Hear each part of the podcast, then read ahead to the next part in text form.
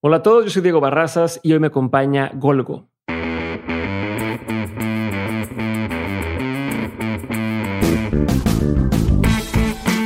Bienvenido a un nuevo episodio de Mentes, el programa en el que tengo conversaciones reales, prácticas y sin censura con las personas que salieron del camino tradicional para hacer realidad sus proyectos y que hoy son una referencia para su industria. En este episodio me tocó platicar con Andreas Ijar, mejor conocido como Golgo, un artista mexicano con más de 20 años de trayectoria. Si no conoces a Golgo, te doy un poco más de contexto. Desde niño, Golgo ha sido coleccionista de figuras de acción, cómics y objetos de lucha libre y con el tiempo todo esto le ha servido como influencia para encontrar su estilo particular y convertirse en una referencia mundial como artista en temas de diseño, street art o graffiti.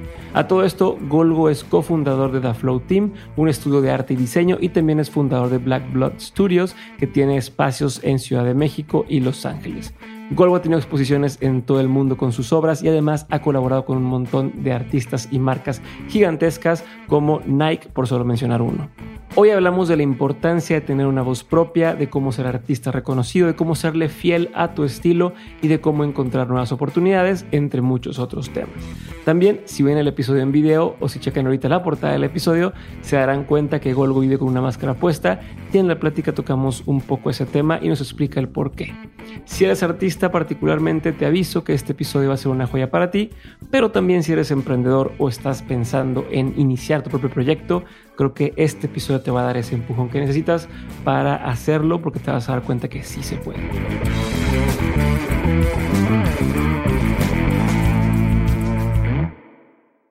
Golgo, bienvenido de Mentes. Gracias por tu tiempo. Gracias por, por estar conmigo el día de hoy y vamos a pasarla bien. Perfecto. Muchas gracias a ustedes por la invitación. Ahí te va. Quiero empezar por, por algo que creo que es muy importante y es entender en qué momento te das cuenta que esto que haces hoy es lo que quieres seguir haciendo siempre. O sea, a partir de qué edad, a partir de qué momentos fue donde entendiste que lo tuyo era el arte. Dios, te, te, digo algo, creo que, creo que esto empieza cuando soy muy, muy niño. Y cuando la escuela se me vuelve un acto repetitivo o un acto de, de, memoria, de un juego de memoria. O sea, leía las cosas y se me quedaban pegadas, pero tan, tan así me pasaba esto que digo, desde niño colecciono juguetes y todo, es que todo parte de los juguetes es lo más insólito de, de toda esta historia. ¿Cómo decirte? Eh, empecé primero aprendiéndome los nombres de memoria de todos los file cards de los G.I. Joes de 3 3 cuartos de los 80s. Okay. Y, y, ahí me comencé a dar cuenta de que algo está mal en mi cabeza, ¿sabes?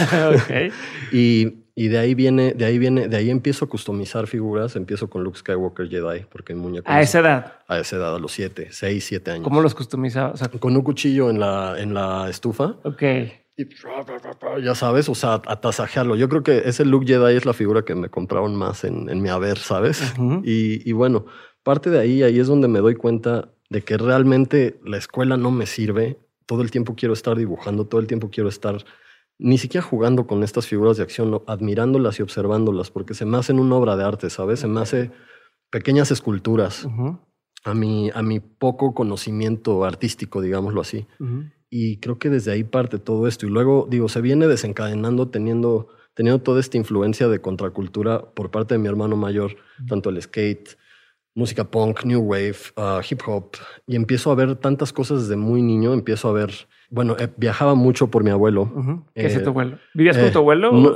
vivíamos con mi abuela y con mi mamá, pero viajábamos mucho porque él era aduanal. Ok. Y íbamos tres veces al año a McAllen, a Texas, ya sabes. Sí, sí, sí. Compras de juguetes y viajes familiares y demás. Y, y bueno, tengo este recuerdo de esta tienda Padre Style en McAllen y en la Isla del Padre que, que, fue, digamos, mi primer acercamiento a toda esta contracultura. Eh, por ejemplo, ver Stussy, esta marca de ropa, eh, ver TNC, que está en Country Surf Design, eh, que al mismo tiempo yo lo estaba ligando con un videojuego de Nintendo del mismo nombre que un juego de skate y de surf, y igual el Skater Die y todo esto. Así es que, digamos, estaba yo recibiendo toda esta contracultura de muchos lugares, viendo, viendo mucho cine, digo, hasta las mismas caricaturas, ¿sabes? O sea, y más toda esta influencia del, del país vecino, de los gringos, eh, pues quieras o no, es, es lo que me hace darme cuenta desde muy niño, desde los sí, seis, siete años, qué es lo que quiero ser y qué quiero ¿Cuántos años tenía tu hermano mayor? Mi hermano me lleva seis, entonces seguro tenía como 67, más o menos, cuando yo tenía seis. No, o sea, tenía como que 67, no. no estoy Este, jugando. ¿No tenía que el 12? No. Como, como 10, Do- 12, una o sea, cosa pero como así. quiera ya- Sí, ya- sí, como 12. Sí, ya tenía gustos de más sí, grandes. sí, o sea, ya, ya le gustaban tú- las niñas. Claro. Ya tú- patinaba en la calle. pero tú tienes una influencia. Me imagino que no filtraban a tu hermano que tu mamá le dijera no le enseñes esto a tu, a No, tu- a tu hermano. no, Entonces tú no. veías cosas que no le tocaban a la mayoría de los niños de tu edad. O sea, te, te soy sincero, o sea, nunca, nunca en mi caso hubo censura de nada. O sea, siempre fue como muy abierto a todo y muy, muy libre. Obviamente había regaños y, Claro. y cosas como cualquier otra familia y casa, pero, pero siempre fue muy abierto. Y creo, creo yo que eso se debió, y esto igual mi hermano, a que siempre fuimos como altar boys con la escuela, siempre muy aplicaditos. Digo, ni nos aplicábamos, pues nos aprendíamos las cosas y pam, exámenes, pam, calificaciones, pam. Sí, o ¿sabes? sea, no, no te podían usar el, la excusa de, de, ah, sacaste buenas calificaciones. No, porque no, iba no, bien. no, no, siempre podía- nos iba bien. Lleg- Llegaba, había días donde, por ejemplo, entre semanas, o sea, los fines de semana siempre nos compraban una figura de acción o un juguete. O sea, y no, no nada más un día, el sábado y el domingo, pero había día entre semana especial donde había otro juguete, donde había otro G.I. Joe u otro, el que quieras, más o lo que se te ocurra, ¿no? Ujú. Y todo era porque éramos bien portados, no éramos de, de tanto desmadre ni, ni niños destructores. Ok.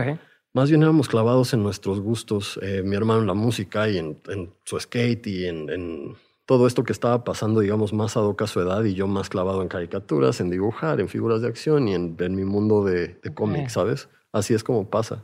Y desde ahí entonces descubriste, o sea, porque una cosa es que descubras el, el esto es lo que me gusta, es la Ah, influencia que tengo, Bueno, a que es digas. es que espera, o sea, es que todo esto pasa junto, o sea, me, me pasan una serie de cosas eh, bastante que, que hoy día hago retrospectiva y se me hace un poco inexplicable, no sé, como coleccionar juguetes de lleno con una guía Tomart o un action figure uh, Ujú. digest en la mano desde los siete años, ¿sabes? O sea, coleccionando juguetes que no me tocaron jugar y yo ya sabía a qué le tiraba y yo ya sabía qué quería. Eso no es normal. No, yo ya sabía que quería Pero ser ¿quién te ponía eso? O sea, ¿quién, ¿quién le tocó? Porque digo, entendí por ahí que tus abuelos están relacionados con el mundo del arte. Sí, sí, sí, este, sí, Pero, sí. pero ¿quién No, dice, ten, aquí está esta guía para que... lo- no es algo que un niño Es, llega y es que, dice... es que te digo, las cosas se van suscitando chistosamente. O sea, como.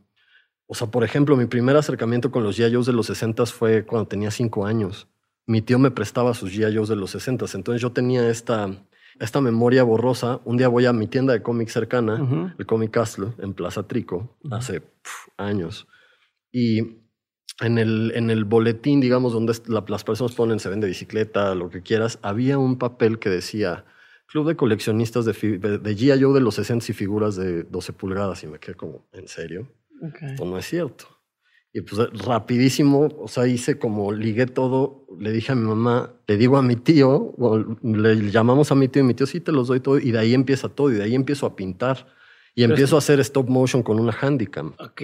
O sea, y empiezo a dibujar más artísticamente porque estoy viendo estos muñecos aparte, aparte de coleccionables, los estoy viendo como esculturas que puedo posar. no seas. O sea, pero, pero para un niño, o sea, para un niño normal es aquí está el G.I. Joe, aunque sea Pero el, que es un niño el- normal. bueno, por eso, pero eh, me estoy diciendo que, que el, el, estándar o el promedio diría, ah, chingón, déjamelo bien en la madre con este otro y los empiezan a, a- a golpear, ¿no? O sea, para sí. que tú apreciaras eso Es, es tan que chico. Es, es que bueno, o sea, también, también desde casa, o sea, bueno, mi familia viene de flores, son floristas. ok. Y, y la apreciación y el, el tacto con cuidado de las cosas ha sido algo muy importante en mi vida. Y, y digamos, los juguetes, los juguetes, por ejemplo, mi hermano sí los estrellaba y los destrozaba, ¿sabes? Pero yo no, para mí eran pequeños fragmentos de Ajá. arte que alguien hizo, que ni entendía, ¿sabes? Ajá. Ni entendía y... y Pero ya ah, los veías valiosos. o Sí, sea, no, ya. O y sea, no en dinero, sino en, en, en la estética, en lo que era. Guardé muy poco, te voy a poner un ejemplo, guardé muy pocos empaques de estos juguetes cuando era niño, pero los que tiraba, digamos, el juguete, terminando de observarlo, porque para mí jugar era observarlos, Ok. lo envolvía en servilletas como caramelo, así, Ajá. para que no se maltratara. Y por eso es que muchas de mi, mucho de mi colección está intacto desde No cuando era niño, ¿sabes? wow. Y porque es arte. Y, y te digo, de, de ahí parte, o sea, de, no sé, ver cómics, empiezas a dibujar, en Ujú. mi caso. Pero digo, o sea, ver cómics y cuando eres niño haces repetición. Si tienes el don de dibujar o hasta si no lo tienes, haces repetición. Ves una viñeta y tratas de copiarla Sí. o calcarla.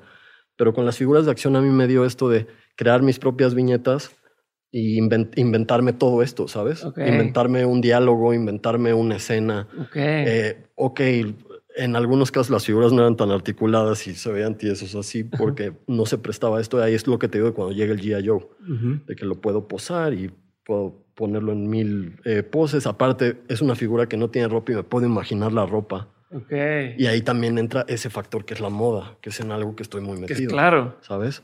Pero entonces desde, desde ahí, ¿cuánto tiempo duró esta, esta época en la que recuerdas que hacías esto de los J. Joes, dibujabas? Mm, pienso, pienso como hasta los 11 años, más o menos. O sea, porque de ahí... Entras a secundaria. Eh, sí, viene secundaria, pero también mi cabeza se empieza a afectar mucho por los videojuegos. No afectar de una forma negativa, sino positiva. Y, bueno, y me empieza a revolucionar de mil formas todo. Y y de repente llega el Super Nintendo y de repente llega el Mario Paint y empiezo a hacer animaciones en Mario Paint, pero ya a nivel muy grosero, en píxeles. Ok. Pero muy grosero. O sea, veía los tutoriales que venían de cómo animar a Mario Bros caminando y saltando y de repente lo empecé a hacer con Battletoads y de repente lo empecé a hacer con monitos de Double Dragon, pero empírico, nada más viendo pues foto del, del programa. O de, ya traías algo ahí. Sí, ya traía un chip O sea, ya traías algo. Ya estaba adelantado, ¿sabes? O sea, es, es por eso que me, o sea, que la vida me, me, pone a trabajar a los 15 años haciendo storyboards, ¿sabes? ¿Qué? ¿Para quién hacías storyboards? Para videos de música. Trabajaba mucho con Fernando Enke, que fue el director de temporada de Patos y demás. Y bueno, videos para Nudo y Tacuba y infinidad de gente. Pero a ver, espérate, me voy a tantito. Sí. Porque no es lo mismo. Si tú tuviste, no sé si es la suerte o también un poco eh, intencionalmente, pero hay mucha gente que tiene un talento y que nunca lo terminan desarrollando. ¿no? O sea, ese talento que tú tuviste a esa edad de empezar a animar y luego a los 15 hacer storyboards, se pudo haber ido toda la basura después estudiando o en la prepa o en la carrera, ¿no? O metiéndote en, en, problemas o en otros, o metiéndote a otro mundo o simplemente otros intereses y decir, no, pues ya ando eh, buscando, este, no sé, andar noviando y demás, en lugar de seguir haciendo esto otro. Digo, digo, ya estaba noviando a los 14, ¿sabes? Pero yo seguía en mi locura de muñecos, arte, patinetas, ropa, eh, pintar, vamos a grafitear, vamos a rayar esto, vamos a crear aquello, ¿sabes? O sea, al mismo tiempo que tenía una novia y estaba experimentando mis primeras relaciones sexuales, digámoslo así, ¿sabes? O sea, siempre, esto es algo que sigo aplicando hasta hoy día, siempre trato de darle el tiempo exacto a cada cosa, el tiempo que se merece o el tiempo que requiere. Ya. Y así no me hago bolas. uno o dos minutos de relaciones sexuales y el resto. Ah. ¿Cómo, siete? pero, pero eso, ¿sabes? O sea, lo compartimentalizas. Tus... Es disciplina, yo creo. Siempre he sido muy disciplinado. Digo, vengo de eso, eh, igual de, vengo de hacer artes marciales muchos años y demás. Y, traigo mucho ese chip de tengo que acomodar las cosas de cierta forma para que todo funcione. Porque si, o sea, puedo tener una marejada de cosas encima y, y quizás no me, no me doy abasto, pero si no me acomodo no puedo hacer nada. No puedo hacer nada. Y mi cabeza ni siquiera va a trabajar. A ver, y, quiero, voy a tocar varios temas y después me voy a meter a cosas ya específicas de los proyectos y demás, pero quiero todavía estoy en los inicios y demás. Son cosas que digas, ok, ya entendí que esto me gusta, que soy bueno para esto. Cuando empiezas a decir, me quiero dedicar a esto, ¿no? O sea, quiero ser artista, y no sé si lo llamabas así en ese momento, si tu familia te decía, bien, no, pero estudia una carrera o, o haz algo más formal, porque pues, si, no te va bien en el arte. O sea, no sé si te tocó enfrentar esas cosas. O sea, sí, sí, pero, o sea, en mi, en mi casa siempre fue muy flexible todo, por lo mismo que te digo de que siempre fui buen niño. Pero, ¿cómo decirlo? Creo que, creo, creo que esos conflictos los tuve yo más que nadie. El querer estudiar. Yo quería ser cirujano, esa era toda mi, toda mi vida neurocirujano, porque puedo arreglar cosas muy pequeñas y mm. tengo ese tacto, ¿sabes? Y, obvio, todo esto de hoy día viene también de eso. Y por X o Y situaciones familiares no se puede que, el niño estudie medicina porque es dinero y dinero y dinero. Y, de repente eh, regreso a esa parte de llega, llega, llega como, como un trueno esta oportunidad de empezar a hacer storyboards para algo grande y me empezó a gustar. Al mismo tiempo yo ya estaba patinando, eh, ya estaba viendo qué estaba pasando en el mundo, o sea, tanto graffiti, tanto arte fino también, porque mi tía abuela siempre me educó muy bien en ese aspecto, o sea, libros de arte, bla, bla. Pero tengo esta influencia de esta revista neoyorquina, eh, hecha por japoneses, que se llamaba Giant Robot. Okay. Eh, la, empecé la, empecé, la encontré desde el número uno en Tower Records, en paz descanse. y creo que en el de, ¿era, era Zona Rosa Tower Records? Sí, luego falta vista, no me acuerdo, pero bueno. Y empiezo ahí a ver, en primera, artistas que hacen juguetes, como Michael Law. Y, y me saco de onda. Así, Sí, que cómo estos- Así como esto existe si yo ya lo había pensado y como ya hay alguien... o- aparte para mí todo era Japón, ¿sabes? O sea, to- todo Asia era Japón, por cuando yo Ajá, estaba más ajá. morro, ¿no? O sea, no sabía que este era de China y este era de Hong Kong. Pero bueno, ¿cómo este chingado japonés está haciendo lo que yo quiero hacer y está haciendo un muñeco de, de mi patinador favorito, Chad Mosca, de cuenta? Ok. y me empiezo a sacar de onda y luego empiezo a ver Obey y, y empiezo a ver toda esa historia de grafiti antiguo con, con Futura, con Dondi, bla, bla, bla. Empiezo a ver Cos, empiezo a ver todo eso en el muy inicio, o sea, cuando, cuando la película Kids, ¿sabes? Ajá, o sea, ajá. antes de que Supreme existiera. Claro. Y, ¿Y esto ya era tus 15? a estos 14, 15 años, una cosa así. Digo, sigues estando bien chico para estarte dando cuenta de todo esto. O sea, ¿qué hacen tus, Pues sí. tus amigos, tus, tus amistades? ¿Qué, qué hacían en esa, esa edad? Te, te digo algo, hacían lo mismo que hacen ahorita. Son un par de, una bola de locos inmensos que no pasó nada. O sea, se quedaron, lleva- lle- llevaron una vida muy normal. Y, te digo algo, o sea, con esos grupos de amigos, los de la patinada, los de la pintada y todo, hoy día me desafané mucho porque con nadie comparto nada de eso. Ok. Y, y la realidad es de que, o sea, yo, yo solo partí de ellos, así como, no, no quiero Ya. esto, no me sirve. No ¿Por me qué? sirve. ¿Cómo pensaban ellos? O sea, ¿cuál era el- la mentalidad, el mindset de, de esta gente? como muy chiquito, ¿sabes? Muy cuadrado, muy chiquito y, y yo siempre el raro. O sea, por mis gustos y, y el, el exótico o el estrafalario al llegar a patinar, o sea, con ropa más loca o con cosas que me hacía yo Ok. de ropa o que Desde me custó, sí, entonces. sí, que me customizaba o, o pintaba hasta mis tablas, ¿sabes? Ok. O sea, pero no, no con un tag, o sea, pintaba un pedazo del, de Caballeros del Zodiaco porque no me alcanzaba para tener una tabla Hookups, Ya. que eran es- esta marca de anime, ¿sabes? Ajá. y me inventaba mis cosas. Y todo el mundo así como, ay, pintaste tu tabla, pura estupidez, ¿sabes? y yo así como, es que no entienden. Y no entendieron, Ok. no entendieron. Pero sí viene desde Pero, muy ¿Y morro. serías inglés desde entonces? ¿O cómo? Porque creo que mucho de lo que me estás mencionando pasaba en, en Los Ángeles, en Nueva York, en otros Pasaba lugares. aquí. Japón. Pasaba, aquí y en español. Sí.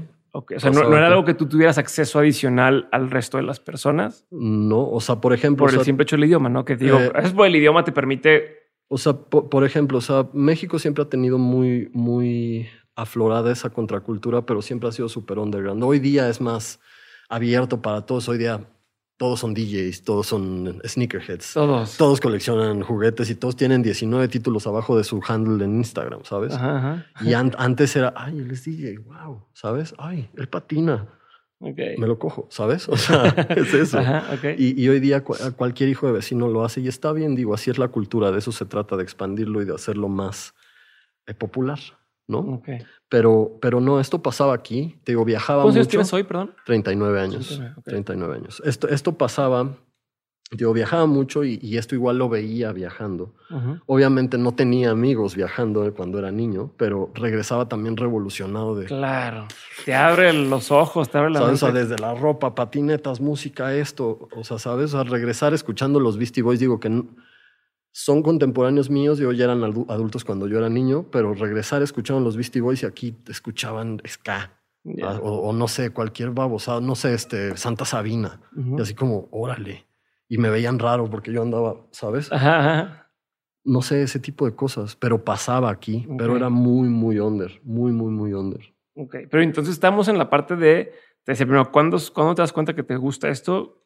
¿Cuándo te das cuenta o cuándo decides que te quieres dedicar a esto? No, Ah, Estábamos- bueno, Ajá, va- vamos a eso. Esta, revista que te digo me revoluciona todo esto y me hace entender que no estoy mal, que estoy bien y que, Con- es lo que quiero y que existe lo que quiero. O sea, y para mí, el, ver, el verlo impreso en una revista así como, "Puta, esto existe. Ya. esto existe. O sea, esto no, no es un invento de mi cabeza. Hay gente haciendo, la publican. Ujú. Quizás no con esa palabra tan profesional, pero Sí.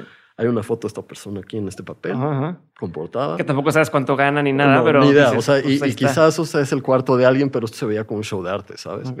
Ahí me entra esa revolución y, y ahí es donde empiezo a maquinarlo todo en mi cabeza. O sea, ¿cómo, Ok. ¿cómo es que puedo yo llegar a eso? Obvio, la primera fuente es dinero, ¿sabes? O sea, para poder crear tus proyectos y demás. Y, y, como por arte de magia, ¿qué te gusta? Yo creo que tenía como 16, 16, 17 años, 16. Eh, me ofrecen este trabajo en, esta, en este super estudio de, internet y animación, esto en los noventas. Ok. y, y, y, obviamente la entrevista, ¿sabes usar software? Y yo no. Y con un portafolio en un folder Manila y todas las hojas manchadas de arroz este, rojo, arroz poblano, paella, o sea, todos los arroz que te puedas imaginar. Y me contrataron por talento, porque les gustó mi línea, les gustó mi mano. Okay. Y les gustó mi onda de que hago juguetes, ¿sabes? Porque yo ya estaba haciendo juguetes ya a nivel más profesional. Ok. Para mí. Y esto salió de, de, que quien me refirió a este trabajo les dijo, ay, es que este güey hace esto y la vida más, ¿no? Eh, me dan la oportunidad, aprendo, o sea, me dan, ya sabes, los tres meses de prueba, aprendo a usar todo este software empiezo haciendo el que hoy día es Animate, que antes era Flash, desde el 1, Photoshop 1, Illustrator 1, o sea, todo desde el 1. Toda esa suite, Macromedia y Adobe desde el 1. Aprendo antes de los tres meses porque obviamente me dicen, te vamos a pagar esto. Ah, ya aprendí. Así de que ya, se considera lo hecho. Ajá. No, pero aparte, pues si lo dominaste en el otro, en el de Mario, ¿qué era? Este, el Mario Paint. Mario Paint y lo sacaste, pues esto, madre. Sí, pues, se me facilitó mucho. Pero bueno, eh, de ahí, eh, bueno, trabajo, trabajo ahí dos años, viene la caída del Nasdaq, de todos los .coms, quiebra esta empresa. Digo, ya me, me ganaba demasiado bien, eh, me liquidan extremadamente mejor. Ok. Y... Y aparte bien morro. No, y súper morro, o sea, me volví loco un mes, luego, me jalaron las orejas, mi tía abuela, me dijo así de, sé más inteligente, haz esto, esto y esto y aquello. Y, empiezo a hacer mi proyecto de arte, que es The Flow. Y ahí es donde empiezo de, ahora sí, a acarrear todo esto que, que del número 1 al 33 de Giant Robot, si quieres, un ejemplo, eh, aprendí de quiero, yo quiero hacer esto. Y empiezo a hacer, digo, ya sea graffiti y tagging y todo eso en la calle, pero ahí, es donde empiezo a hacer wheat pasting, stickers y empiezo a llevar el arte más a lo que es el street art. Okay. Y ¿Esto fue en el 97? 97, 98. Okay. Concibo, concibo la idea de Da Flow en 98, 99 es cuando lo fundo. Okay. Y bueno, eh, todo ese inter fue pensar qué hacer, cómo llevarlo a más, cómo conseguir una exposición, cómo poder mostrar lo que hago. O sea, Sí, la calle es la base y siempre me ha gustado, pero la realidad es de que siempre desde que lo empecé, mi tirada es yo necesito estar en galerías porque esto es lo que vi en estas revistas y no nada más, o sea, mi, arte gráfico, mis juguetes, todo esto que sé hacer necesita ser visto a un nivel más profesional. Que digo, esto ha sido un gran desarrollo a nivel mundial también, ¿no? Sí no todo el mundo estaba mostrando juguetes como arte como hoy día. Es justo lo que te iba a decir. No hay oportunidades aquí en México. No, aquí no. O sea, aquí es como me tocaba platicar con freestylers que dicen, pues cuando empecé no existía todo este tema de las batallas de gallos y tanta exposición y demás. Entonces tú querías hacer lo que veías en esas revistas, pero esas revistas están sucediendo en otros países. Exactamente. ¿No? Entonces era un poco una tirada lejana que sucediera aquí. Sí. Sí, sí, sí. Y digo, y siempre, siempre busqué la forma para hacer que pasara, inventándome shows o inventándome happenings o inventándome cualquier cosa, ¿sabes? Mm, por lo regular nunca ganaba dinero de esto al principio. Era tirar, no tirar mi dinero sirvió, pero, pero arriesgar mi dinero que era, era poco comparado, digamos, a lo que hoy día pueden, pues, se puede hacer. Y más, obviamente, eh, no, no teniendo expertise, no sabía ni de materiales siquiera, o sea, tan, tan propiamente, ¿sabes? O sea, sabía pintar en acuarela, pintar en óleo, sabía que era un lienzo, pero, o sea, no sabía la infinidad de papeles que existen, eh, la infinidad de marcas de pintura, lo que quieras, ¿no? Y, digo, o sea, sí fue mucho, mucho prueba y error, pero ahí es donde me di cuenta, 97, yo creo así de que esto quiero y esto voy a hacer y me cueste lo que me cueste, lo voy a hacer. Y me ha aferrado, ¿sabes? A ver, y de ese momento que dices, voy a hacer esto, al momento que te das cuenta que ya se puede vivir de esto, ¿qué, pasó? O sea, ¿cuáles fueron es, esos? Es, que, es que aquí pasa algo muy curioso porque empiezo, empiezo a hacer esto y de repente en 99, pues yo ya tengo trabajo publicado en las calles, ¿sabes? O desde stickers, with paste, todo esto.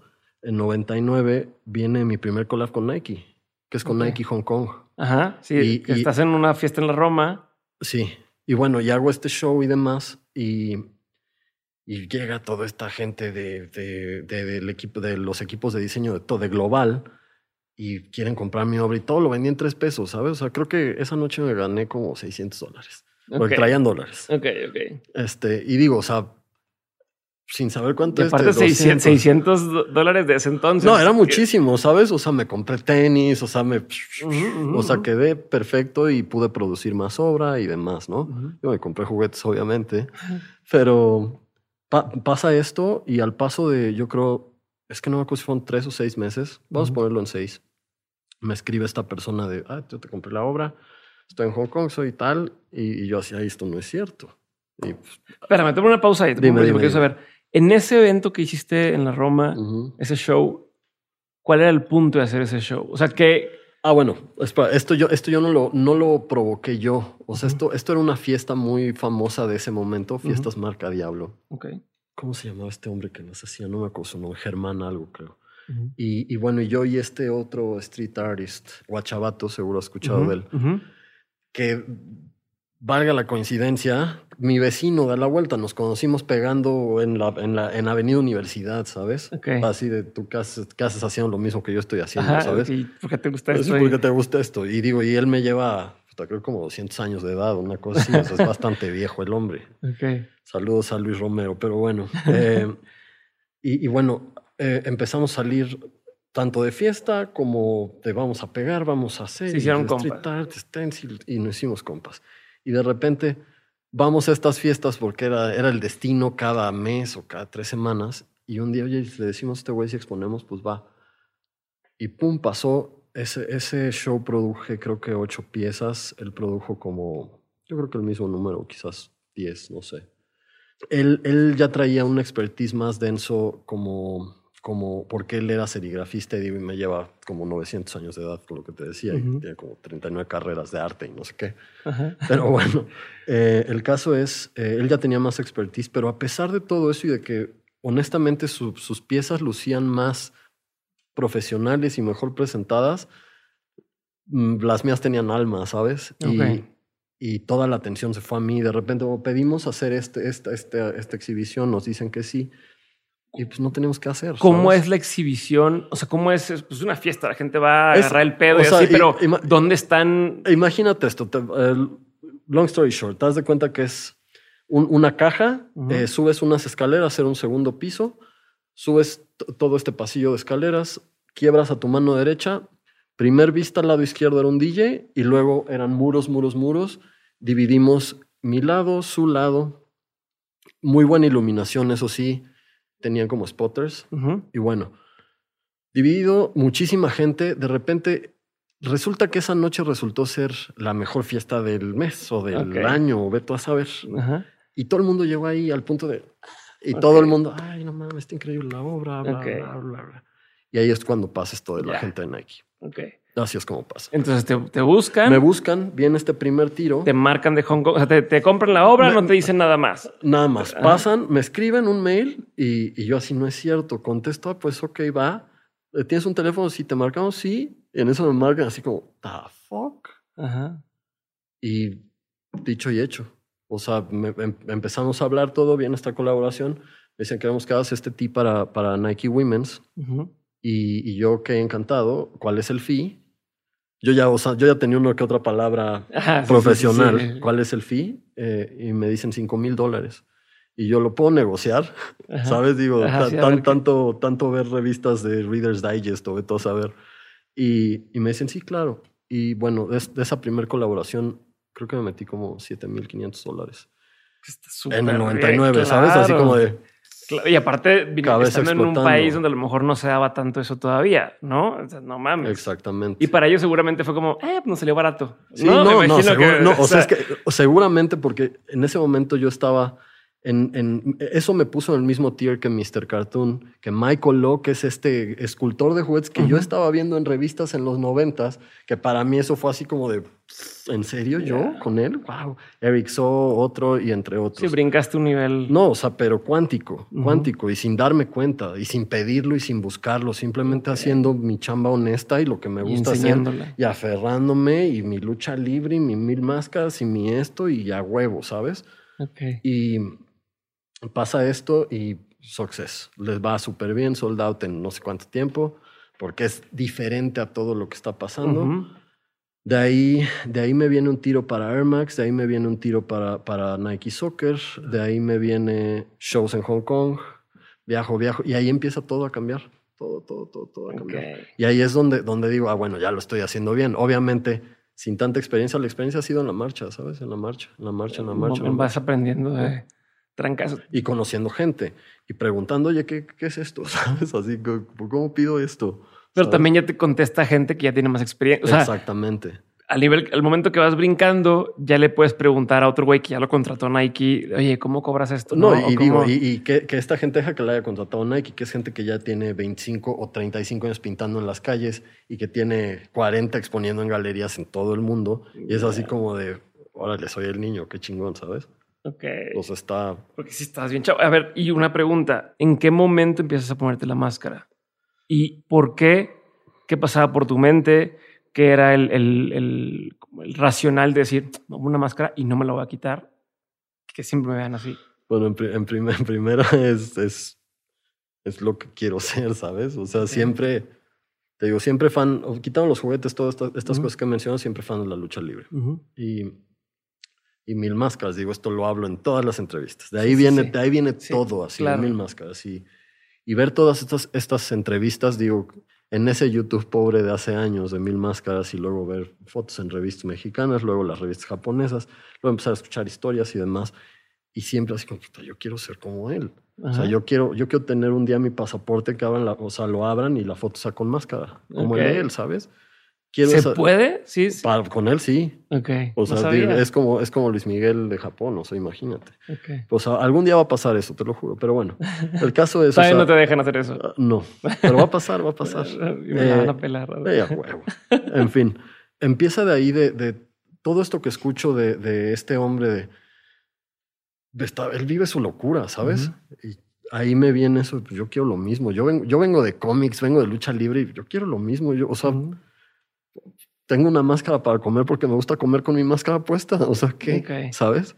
Y viene, o sea, sí viene de la lucha de los superhéroes y viene igual de aferrarme. Lo de la máscara empieza, empieza yo creo en el, pues igual en el 99.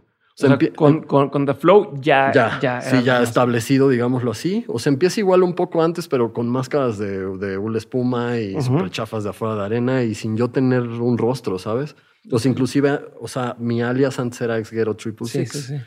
Y, digo, no tenía una cara definida y todavía esto, esto no se definía en mi cabeza. Pero, por ejemplo, ibas a, este otro lugar donde hacías este tema de software y la empresa internet, ibas como persona sin máscara. Ah, sin máscara, sí. Exacto. todavía no era, todavía no había este. Ahí era, ahí era Bruno Díaz, exactamente. Okay. ahí era Bruno Díaz. ok. Y entonces, con The Flow empieza este tema de, de, la máscara, pero quiero también entender un poco el, el, el sea, no te lo veas como una especie de, de limitante o al revés, lo veas como una fortaleza usar la O sea, ¿cómo conceptualizas? Entiendo, entiendo lo que te pueda gustar mucho, el, el, tema de la lucha y mil máscaras y demás, pero es un brinco pasar de me encanta y hasta puedo tener un tatuaje de aquí de mil máscaras o puedo comprarme la camiseta y irme así a yo llevo la máscara puesta todo el tiempo, ¿no? Entonces, ¿cómo lo, o sea, ¿cómo lo veías en tu mente o cómo lo racionalizaste? Es, qué buena pregunta. ¿Sabes? O sea, esto... O sea, ¿hasta dónde veías que iba a llegar? Mira, te, soy honesto. O sea, al principio cuando empezaba a hacer eso, recibía mucha crítica y ya sabes. Por lo mismo te pregunto, porque me imagino que... Y, al principio sí, o sea, sí decía como... Y me dolía. Pero después dije así como, ¿por qué? O sea, yo sí quiero subirme un taxi en máscara. Hasta si se sacan de onda, me vale madres. O sea, y...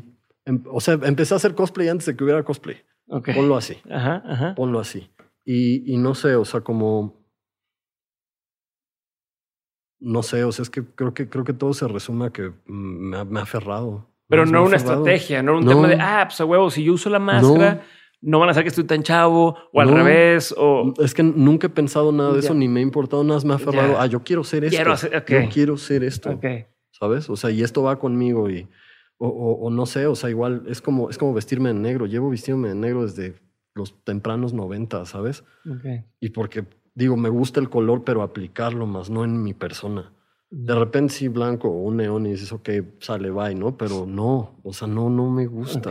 Y yo soy, es que soy muy cuadrado en ese tipo de cosas con mi persona, así de, es que es así y es así. Y, a quien le parezca, y si no, no me importa. Y bueno, yo hoy pues tienes todos los huevos para poder decir, así, así es. Y pero cuando vas empezando, que todavía no tienes ese reconocimiento, todavía no tienes tal. Sí, me Como, ajá, y a lo mejor llegas a una junta y, y la pensabas, o te decías, pues me voy sin máscara, me llevo la máscara si te dijeran en ese momento, no sé, los de Nike Kong, de que no, pero quítate, quiero verte la cara, la, la quita. fíjate que las, las, digamos, primeras juntas sí la llevaba y a la mera hora no me animaba y ya entraba sin la máscara. Ok.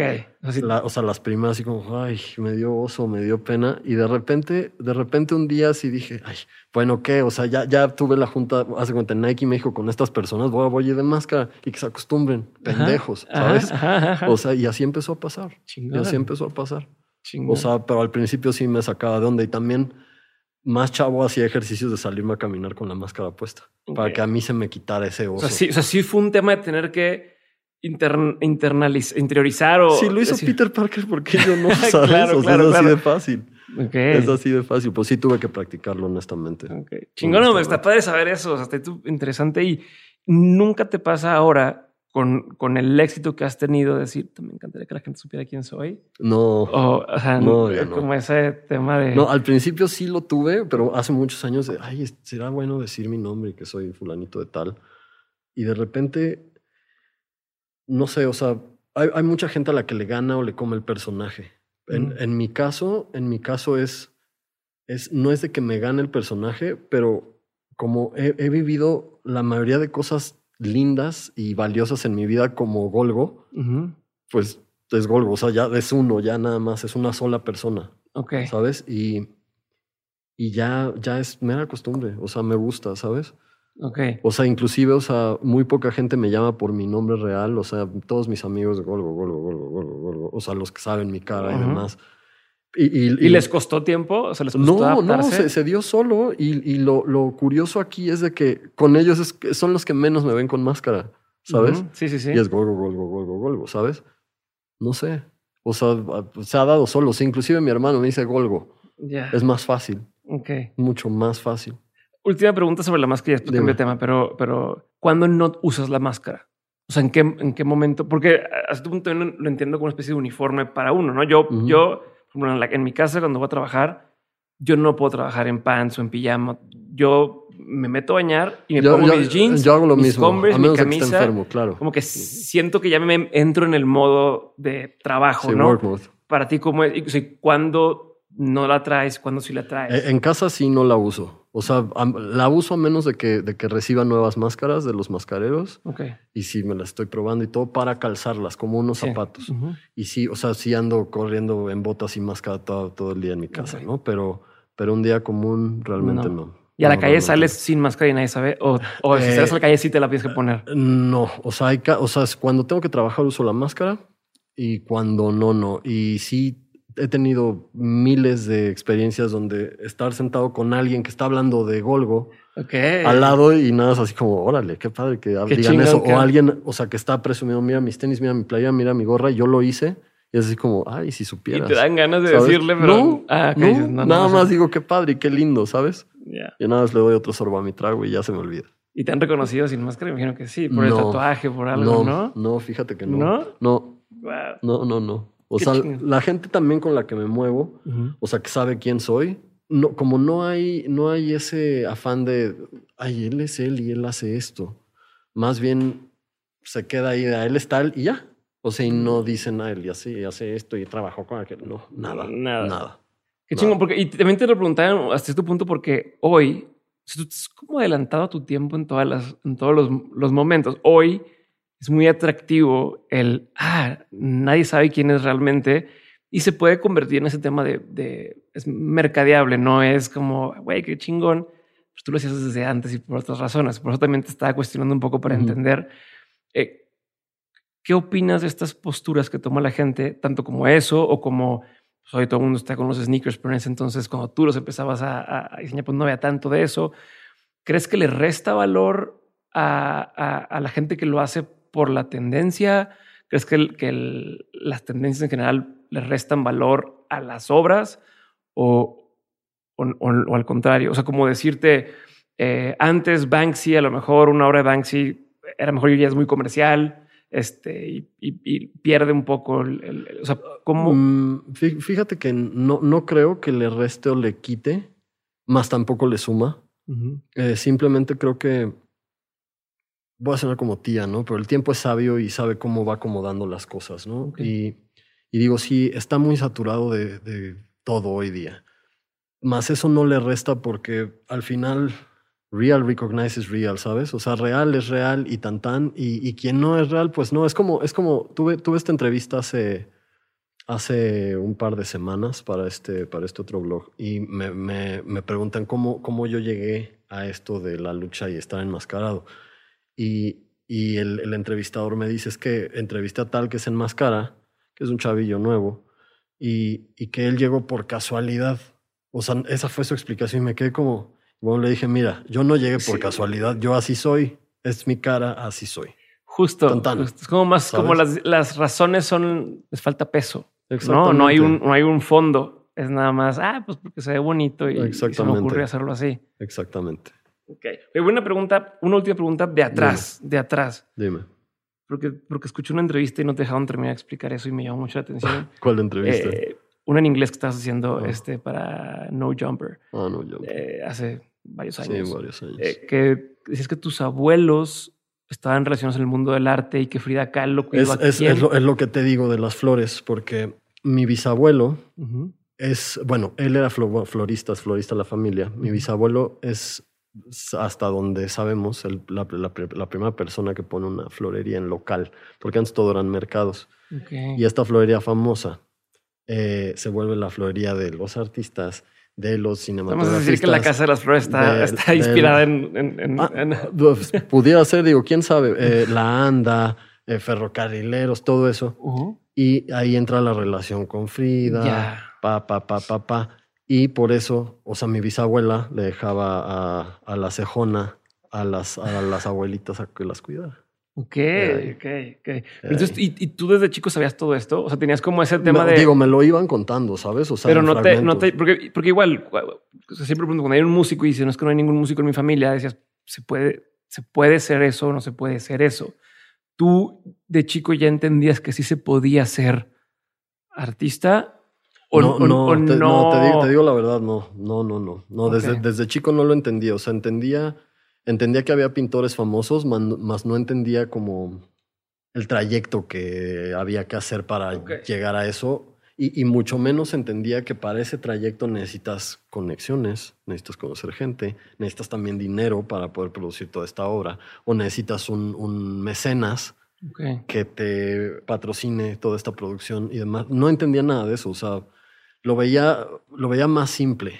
O sea, es, como, como, como eso de los juguetes, lo veía simple, ¿sabes? Y como, ay, alguien agarró plastilina y lo hizo, lo voy a repetir en plastilina. Obvio, no me quedaban así en plastilina, ¿no? pero hasta cierto punto esa ingenuidad te permitió no decir, está cabrón, sino al revés, ¿no? Como decir, pues eh, como es, que es lo que te decía de que todo fue pasando en la marcha. Todo en la marcha. O sea, y me fui dando cuenta de, ah, pues los frijoles, el kilo de frijoles cuesta nueve pesos y el de tortillas doce, ¿sabes? O sea, así me fue pasando.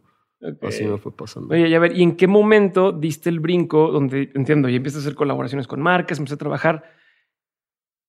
¿Cuándo sentiste que ya la habías hecho? O sea, que ya estás posicionado, que ya eres un, como le llaman, ¿no? Un house name, o, o sea, ya, ya las marcas te ubican, ya tu fine art ya se puede vender a lo que tú quieres venderlo. O sea, ¿en qué momento empieza a pasar eso y, cómo te das cuenta? Mira, te, soy, te soy sincero, la verdad, la verdad, ni me acuerdo. O sea, simplemente todo ha sido en la marcha. o sea, de repente, en, donde he puesto más atención es, a nivel arte. Eh, donde, digamos, eh, me empiezo a dar más cuenta del de el valor o peso que tiene mi obra, es, es cuando me empiezan a voltear a ver artistas mucho más reconocidos con décadas antes que yo eh, a, fijarse en mi trabajo o hasta usarme de inspiración para su trabajo. O sea, como todo esto de las máscaras o, digo mis personajes. El, el, cuate este que hace manga que tú admirabas. Ah, Kinnikuman, ese es uno. No mames. O sea, yo era fan y resultó que él era fan. eso debe ser cabroncísimo, Eso, es una locura. O, lo de Futura 2000, o sea, conocer a Futura 2000 y ve mi onda de las máscaras y, y él lo relaciona, me dice, qué locura, nunca había visto una en vivo, nada más que con Nigo. Pero no, o sea, él la traía puesta, Nigo es el, creador de Bathing Ape. ¿Cómo puedo conseguir una? Ah, yo te la hago y le diseñé una máscara basada en otra máscara y demás. Y, luego, o sea, Futura, aparte de que la, la, reprodujo para venderla con su marca Futura Laboratories hace mil años, eh, esta máscara, bueno, él sale usando esta máscara en un video musical de John Mayer, ¿sabes? O sea, y pensar eso de, de, yo influenciar a alguien que a mí me ha influenciado es así como... Es, es que ya empiezas a meterle ahí a la cultura, o sea, ya empiezas la cultura a verse impactada por lo que haces. Exactamente, exactamente. Y, creo, creo que ahí, ahí me empiezo a dar cuenta y ahí empiezo a decir como, órale, qué, qué locura, o sea, como, ¿por qué? ¿Sabes? Qué raro. Y, y, luego a nivel arte, a nivel arte, digamos ya más serio y de galería, cuando, cuando gente más tosca me empieza a voltear a ver por lo que hago, es ahí donde digo, ok, entonces ahora estoy aquí, según yo yo estaba acá, Ajá. ¿sabes? Pero también, o sea, esas transiciones han sido como de, ¿en serio? O sea, sin pensarlo, sin pedir, solo pasan y de repente algo me lo afirma y es como, órale, órale, qué locura. O sea, a cierto punto, por fuera te, te, vas dando cuenta que ya pasaste de nivel, por llamarlo de una forma, sí, sí, sí, sí, sin tener que estar a fuerza buscando el, el siguiente paso, siguiente paso, siguiente paso. ¿Cómo le haces, dos preguntas ahí dentro del mismo tema, para, por un lado, darte, no sé si te parece, darte a respetar ¿no? O sea, ir armando una reputación para con estas otras personas, o sea, que te tomen en serio como artista y por el otro lado, para no intimidarte con toda esta gente que a lo mejor tú, tú admiras y te acercan contigo y no achicarte, no, o creértela y aceptar un, un, cumplido, aceptar... Eh, te, voy a decir esto que ha sido curioso. Fíjate que, digo, obviamente sí, toda esta gente que, que la vida me ha puesto en, en, en mi camino, toda esta gente a nivel arte y todo. Obvio, obvio, en ciertos puntos me ha intimidado, pero toda esta gente me, me ha acogido de una forma que nunca me he sentido intimidado estando con ellos. O sea, me han puesto a iguales con ellos y eso me ha dado también como esa libertad de, de ser yo, de expresarme o, o, hasta de estar callado y estar con esta gente nada más escuchando y observando, ¿sabes? Para, para absorber y aprender. Y, y realmente pues tampoco nunca he sido criticado por estas personas, al contrario, eh, me han ayudado mucho, me han apoyado mucho, han apoyado mi arte, eh, me han dado tantos consejos, me han enseñado tantas cosas y viceversa también, ¿sabes? Eso es lo curioso. Y no sé, o sea, como, no sé, eso, eso se ha dado muy fácil y, y natural, o sea, nunca, nunca he tenido como ese miedo o, o ese onda, obvio respeto lo tengo, pero esa onda de respeto de, ay, si digo esto va a estar mal, no, nunca. Nunca. He corrido con suerte ahí también. Sí, no, me, me queda muy claro. Y, y, a ver, ¿cómo, o sea, ¿cómo empiezas a separar tú o a crecer las dos vertientes que son tu arte hacia colaboraciones, marcas, para otras, otros foros, otros lienzos, por llamarlo de una forma, ¿no? A, a lo tuyo. Porque si bien se entiende y se ve el toque en ambas cosas, pero son distintas también. O sea, son son, son cosas que pues, no, no, no, son iguales. Sí, sí, te entiendo. ¿cómo, ¿Cómo has sabido, cómo, has, cómo lo piensas, no? ¿Cómo lo ves tú, tu trabajo y decir, ok, esto va para acá, esto va para acá, esto no se mezcla así, esto lo manejo así, esto lo manejo así? ¿cómo has ido llevando esa parte de tu trabajo? Eh, es, que, es que, sabes, sí, eh, como te comentaba hace rato, sí, sí llevo mucho orden en mis cosas, más no, no es que separe las cosas de cierta forma, sino más bien ambas cosas convergen perfectamente en mi cabeza. Y de las dos, de las, o sea, digamos, aunque las pueda separar, las dos eh, vienen de lo mismo y las dos se conectan de una o de otra manera. Y, digamos, eh, no sé, vamos a suponer, o sea, lo que es arte fino con, con diseño, que es lo que me estás preguntando.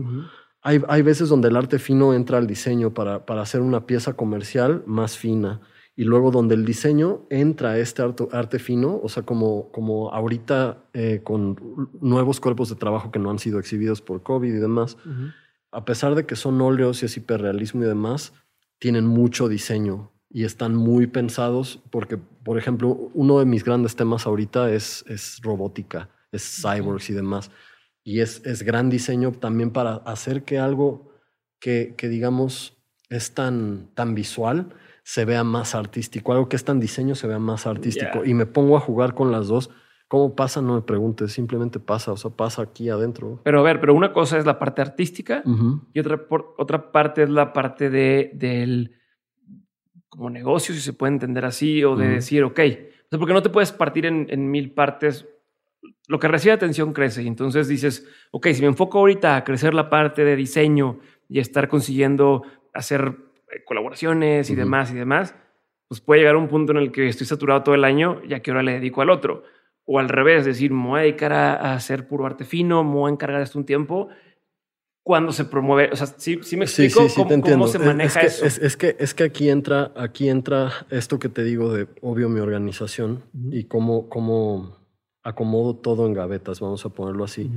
Pero, digamos, Podría, sí podría saturarme todo el año diseñando para Marx y demás, pero hoy día también ya soy muy específico con quién trabajo y con quién me gusta trabajar. No trabajo con todo el mundo. He recibido muy buenas ofertas, tanto a nivel monetario o hasta a nivel exposure, que sí digo como, suena muy bien, pero no quiero. No, no me nace. ¿Cómo decías? Es, es, que, es que te digo que me pasa, tengo esta onda, o sea, a pesar de que es diseño gráfico, te voy, a, te voy a poner un ejemplo. Hay días donde, haz de cuenta, tengo, tengo este, vamos a ponerle un bomberazo. Tengo este bomberazo, freelance, PAM, y tengo que entregarlo, haz de cuenta que es un lunes, bueno, es hoy martes, tengo que entregarlo el jueves, y mañana despierto y no estoy inspirado, y no lo hago. Ya. No, y espérate, y el jueves me despierto y así de, obviamente con el chip en la cabeza lo tengo que hacer, y me pongo a ver, o sea, te lo digo literal, cosas que me gustan, que me inspiran a, puta, porque tengo que cumplir y porque tengo mucha palabra. O sea, si digo, ah, está tal día y es esto, pam, queda. Y si no, yo traigo un conflicto conmigo, ¿sabes? como con mi moral y, ay, Capitán América, ¿qué hago, sabes? este, y, y no sé, o sea, si no estoy inspirado, no puedo diseñar. Es lo, me pasa lo mismo pintando. Si no estoy inspirado, no puedo pintar. Pero, digamos, sé escoger ya muy bien. Hay cosas, me gustan muchas veces, la mayoría de veces me gustan las cosas que no van con mi firma. O sea, diseñarle diseño a miles de personas, miles de marcas de ropa y demás, y va sin mi firma. Ok. Me gusta hacer. y que no se sepa que, Digo, hay mucha gente hoy día que sabe porque conoce mi mano. Y hay gente que colecciona ya estas piezas de marcas porque sabe que yo las hice. Pero esa gente no puede usar tu nombre, no está. No, yo, yo les digo, ¿saben que Yo quiero ser el arma secreta. A mí, o sea, digo, yo, yo tengo ya mi nombre, mi fama, lo que quieras. O sea, si lo quieres contar adelante, pero a mí me vale madre, ¿sabes? O sea, y esos son los tiros que a mí más me gustan. ¿Por qué? Porque me siento más libre, ¿sabes? O sea, puedo hacer como experimentar. Puedo ser otra, otra versión de Golgo, ¿sabes? Experimentar con otras cosas. Porque, porque también, digamos, cuando tengo estas colaboraciones donde piden a Golgo, también la gente ya espera algo, ¿sabes? Claro. Y, y, no me refiero a nivel de o muy bueno o muy malo. Me refiero ya esperan algo que lleva cierta línea. Y cuando no tengo, cuando ando sin la máscara diseñando, así como, puedo hacer lo que quiera, ¿sabes? Nadie está esperando nada y mejor los voy a sorprender con algo ilógico. Y, esa, y esas cosas ilógicas son las que de repente, boom, se vuelven un madrazo y la gente se da cuenta, ah, eso lo hizo Golgo. Okay. O sea, también se vuelve a conectar y a entrelazar. es una locura, pero eso, eso es lo que me pasa. Pero sí, ya soy, ya no lento a todo. También ya estoy más viejo, me canso más rápido. Ya no tengo esa, esa endurance ni esa estamina de, de, antes para estar trabaje y trabaje escojo mejor mis batallas. Eh, a nivel arte, a nivel arte es donde sí, si me siento a pintar, me siento a pintar y nadie me mueve. Y ahí, en esos momentos, a menos de que sea algo muy, muy bueno, que me convenga mucho o el contrato valga la pena, puedo partir mi tiempo, pero si no haces pintar, pintar, pintar. Porque o sea, es, mi, o sea, Pero lo haces hasta que estés inspirado. Y dices, ok, ahorita me inspira a hacer esto otro. Va, te encierras y empiezas a darle y hasta que no acabas. Ok. Sí, sí, sí, clavado. Y, ahorita dices cuáles te gustan más, pero cuáles decides no hacer. O sea, ¿qué, qué, qué proyectos tiendes a no hacer? Mira, em, trato de no hacer lo que hace todo el mundo, en primera, empezando por ahí. Porque se, me, se, se, vuelve monótono. no se haz de cuenta. Vamos a citar un ejemplo. fulanito de tal pintó un muro para Air Max Day. Ok. Luego, fulanito de Abraham, bla, bla, y sí, son cinco. Eh, ¿Quieres tú? No, ya lo hicieron todos, qué flojera. Yo ya, ya lo hice antes que ellos, de más grande, qué flojera. No, ya no. O sea, quiero hacer otra cosa. Ese tipo de cosas, digo, y no necesariamente Air Max Day, digo, no me importa Air Max Day, pero, pero esas cosas, si ya lo hizo mucha gente, así como, eh, ¿y qué, qué chiste tiene? Esa es una, dos. Si no tiene reto, es así como, eh, no. O sea, otra vez voy a hacer una colección de playeras sin sabor o insulsa que no me va a dejar nada. Puta, qué flojera. O sea, o, ay, quieren que les haga esto, pues tiene que ser como ellos dicen. No. No, no va. No. Ok. A ver, ¿y cómo evitas volverte esclavo de tu mismo, de tu misma creación, de tu mismo personaje? Y no me refiero al personaje de Golgo, sino también de lo que dices ahorita, de la gente espera esto, ¿no? O la gente espera tal, o en tu arte fino la gente ya sabe cuál es mi estilo.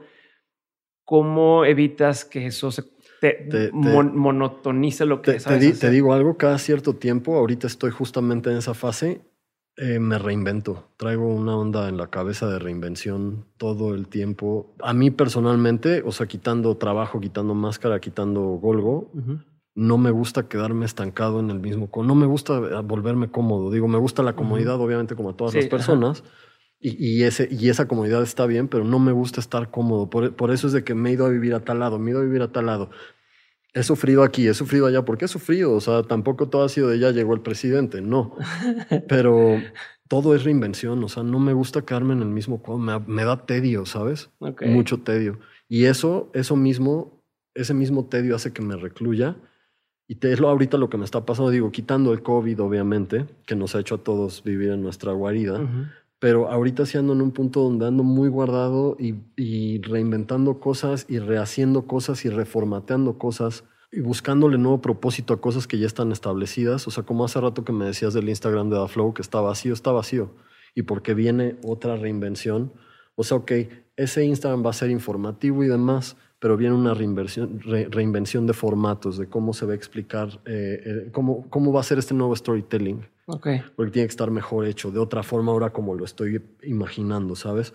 Porque no estoy contento con lo anterior y porque ya me aburrí y así, así hago las cosas. Pero y, y- y no te preocupa el que a alguien, o sea, entiendo que cuando uno no tiene, no tiene audiencia, no tiene marcas que lo contratan, no vende su arte y demás, pues no te da tanto miedo decir, bueno, ahora intento una cosa completamente nueva, no, o sea, antes pintaba todo rojo, ahora voy a pintar todo azul, ahora voy a dibujar, porque no hay quien te pueda reclamar o no hay nada que perder. Pero cuando ya estás en un nivel en el que la gente te conoce, te ubica, estás reconocido, decir voy a cambiar por completo de, de- de estilo porque ya me aburrió este, voy a evolucionar. No te preocupa, no hay miedos, no hay el tema de y si la gente Mm, dice, te ah, pues este güey ya no. valió madre. No, o- te soy sincero, no, porque al final, al final, o sea, todo lo que hago, todo lo que soy, eh, em- empezando es para mí, es para mi bienestar y para mi cabeza y mi corazón y mi alma y demás. Digo, qué bueno que a la gente le ha gustado en, en estos veintitantos años de carrera, qué bueno, qué padre, pero la realidad es de que nunca me ha importado si hablan mal, nunca me ha importado si hablan bien, o sea, digo, se siente bonito que hablen bien, ¿no? Y se siente mal que hablen mal de uno, pero la realidad es de que ninguna, ninguna de estas personas que tengo una opinión paga, paga mis rentas, me compra mis hot toys O, o me da de comer donde me gusta comer, ¿sabes? Esas- siempre lo veo así. Por eso, por eso nunca he vivido como con esa esclavitud o ese compromiso con la gente de, ay, ¿qué van a decir de mí si, si no me pongo más botox en las nalgas, ¿sabes? Ajá. O sea, ok. siempre est- está, he estado muy libre con ese aspecto, muy, muy libre. Y al final, pues siempre, siempre he hecho lo que he querido, ¿sabes? Toda mi vida. Y me gusta, voy a seguir así, me gusta hacerlo. Y, y es por eso que todas estas reinvenciones como, como un día, un día maté a Exguero para volverme Golgo y, y la gente a veces se confunde, de, pero Exguero es Golgo así de, sí, tarado, es la misma persona, ¿sabes? Ok. Digo, pues no todo el mundo lo sabe porque, bueno, en primera, soy, o sea, soy aquí, no estoy tanto aquí, estoy en Los Ángeles, estoy aquí, estoy allá, en Japón, lo que quieras. Y, y la gente, o sea, mucho de lo que hago, pues no llega aquí. Ujú. Ese es un gran factor. Y la gente igual sabe quién soy por lo que ha pasado, pero deja de ver cosas mías. Digo, ahora hay Instagram y están más atentos, ¿no? Pero, pero la gente pierde ese hilo y por eso también igual eso da libertad para, Ya. "Ay, hoy día voy a hacer Sí, esto. Te desapareces tantito Sí. y de repente, pum, aquí estoy Sí. y ya. Y oh, miren, esta otra cosa nueva, ok. como mago. ¿Y, y sabes a dónde quieres llevarlo ahora? Y también con los shows y demás. Mira, o sea, eh, ahorita, eh, bueno, eh, digamos, la estructura ya está hecha, es lo, lo, que, lo que conoces y lo que conocen. DaFlow como tal sigue eh, como sombrilla de diseño y demás. Y, y bueno, y las colaboraciones van a seguir pasando cada vez más escogidas. También porque ya estoy cansado, esa es la realidad. O sea, como no hay tantas cosas que me gusten o, o que quiera hacer. O sea, sí hay muchas cosas que quiero como hacer. que ya palomeaste muchos de los grandes hitos que. Exactamente, que, que, que siguen siendo inalcanzables para muchísima gente. Pero, pero hay muy pocas cosas o muy poca gente con la que quiero trabajar a nivel colaboración. O sea, ya está muy escogido. Y, y digo, y por eso voy más lento en ese aspecto. O sea, a menos de que me, o sea, me brille un proyecto que diga, wow, me encanta esto porque se relaciona a mí o esto, lo hago. Y a nivel arte, digo, voy a seguir pintando hiperrealismo y demás, pero la transición ahora es, es digo, ya estoy en este nicho, que es de, de estos artistas a los cuales admiro, pero es adentrarme más en este nicho y llevar este arte a tangibles, o sea, no nada más pintura, a esculturas gigantes y demás. Ando, ando trabajando mucho en eso. Ando jugando ahorita también con el mundo de los NFTs, a ver qué tal. Ajá. Pronto viene ¿No has algo de hecho- eso. no- Pronto viene, pronto viene. Y viene agresivón. O sea, por eso está tardando, porque el desarrollo está así de insólito. Pero, lo digo, o sea, ah, qué horrible lo que está pasando en el mundo, pero al mismo tiempo, gracias a Dios, porque me está dando tiempo para poder planear toda esta nueva ecuación que estoy tratando de hacer, que espero 2023 para que esto pase. O sea, falta un rato. O sea, es- mucha producción y demás, más para lo que quiero hacer. Este nicho que me refiero es este nicho como los Chapman Brothers, como Mauricio Catelán. Ese tipo de arte donde es más, es muy, muy agresivo, es mucha escultura, es hacer juguetes a grandes escalas. Eso es lo que es. Y bueno, y se acompaña y lo vistes con pinturas hiperrealistas y todo empieza a jugar. Y luego entra la tecnología y vienen todas estas cosas. Ahora es, eso es lo que viene. Eso es lo que viene. Pero a ver, y por ejemplo, tanto en eso como en lo que has hecho hasta ahora, ¿cómo es el proceso de que la gente lo conozca?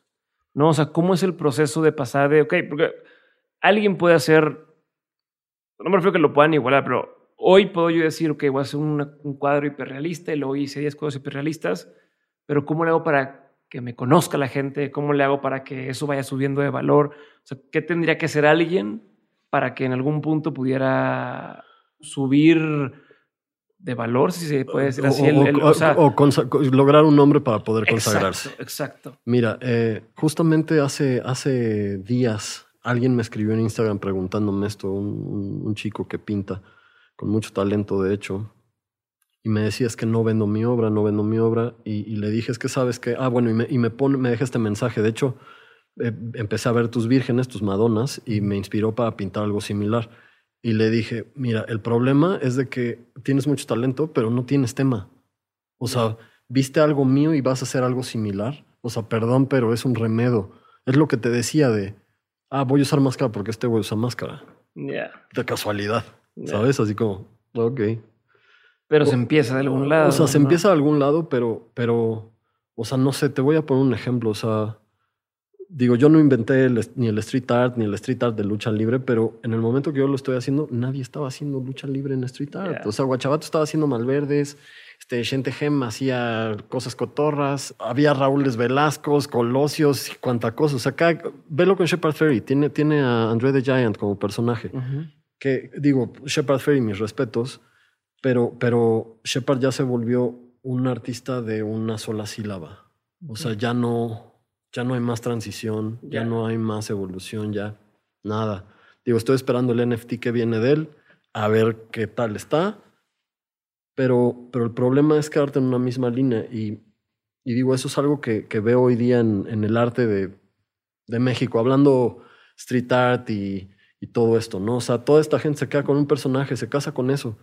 Como Cos, como Brian, digo, mis respetos también artistazo y, y me gusta mucho lo que hace. No soy tan fan, honestamente, pero qué trazo y qué, qué aplicación de, de, de, de los layers de pintura. Pero él ya se quedó en ese, en ese único personaje. y, a todo le pone eso, ¿sabes? Es así como, es como, o sea, si, si me, los, por los próximos 50 años vivo de pintar vírgenes, pero para mí qué aburrido, no podría. Y ahí no habría evolución, no habría crecimiento. Y esto es lo que le pasa a todos estos, a esta gente, como por la pregunta que me hiciste de cómo logras un nombre y todo, innovando. Es eso, innovando. Y, y o algo que, esto es algo que he creído siempre, o sea, el arte, el arte que uno hace no lo haces para los demás, lo tienes que hacer para ti. Y tiene que, tiene que venir de del alma, el corazón, de un lugar honesto, como lo quieras llamar, de la forma más romántica que te guste. Pero, ¿cómo decirlo? Tienes que hacer sentir al espectador o gusto o disgusto, de eso se trata.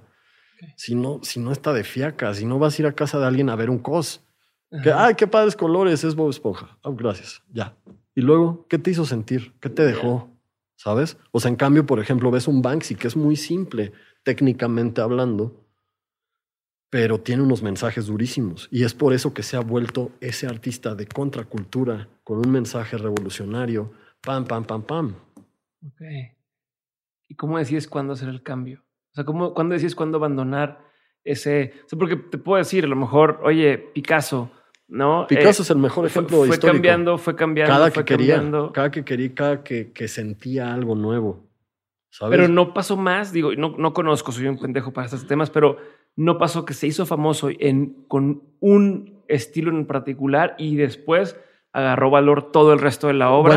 Bueno, eh, o sea, pensando en el tema de, de, de reinventarte, de, o sea, o sea, cuando dices, ya me fue bien con esta, ahora cambio, o más bien estás intentando, intentando una pega y para atrás fíjate, la, fíjate que, fíjate que no creo que funcione así. Más bien, eh, por, ejemplo, en el caso de Picasso, he, leído mucho de Picasso y más porque trabajé con, la fundación. Y, bueno, es de mis grandes ídolos en la vida. Con Picasso lo que pasa es, em, digo, empieza en el punto clave del arte, ¿sabes? Dos, eh, con un talento sorprendente haciendo unos retratos fabulosos y demás, de repente ya que, ya que él está consagrado, o sea, ya que tiene un nombre, ya que, ah, Pablo, Pablo, Pablo, Pablo, Pablo. Él dice, es que voy a experimentar y voy a hacer todo esto. Y, em, y lo cambia y de repente... Esto fue, esto de que ya sí su nombre fue antes del periodo azul y antes de estas cosas. Sí. Sí, sí, sí, él ya traías, ya, había hecho su nombre, ya había hecho un nombre y es por eso que puede hacer todas estas cosas. Y aparte, digamos, quieras o no, es lo que te decía el network y la gente que tiene que haber a tu alrededor para que las cosas se susciten.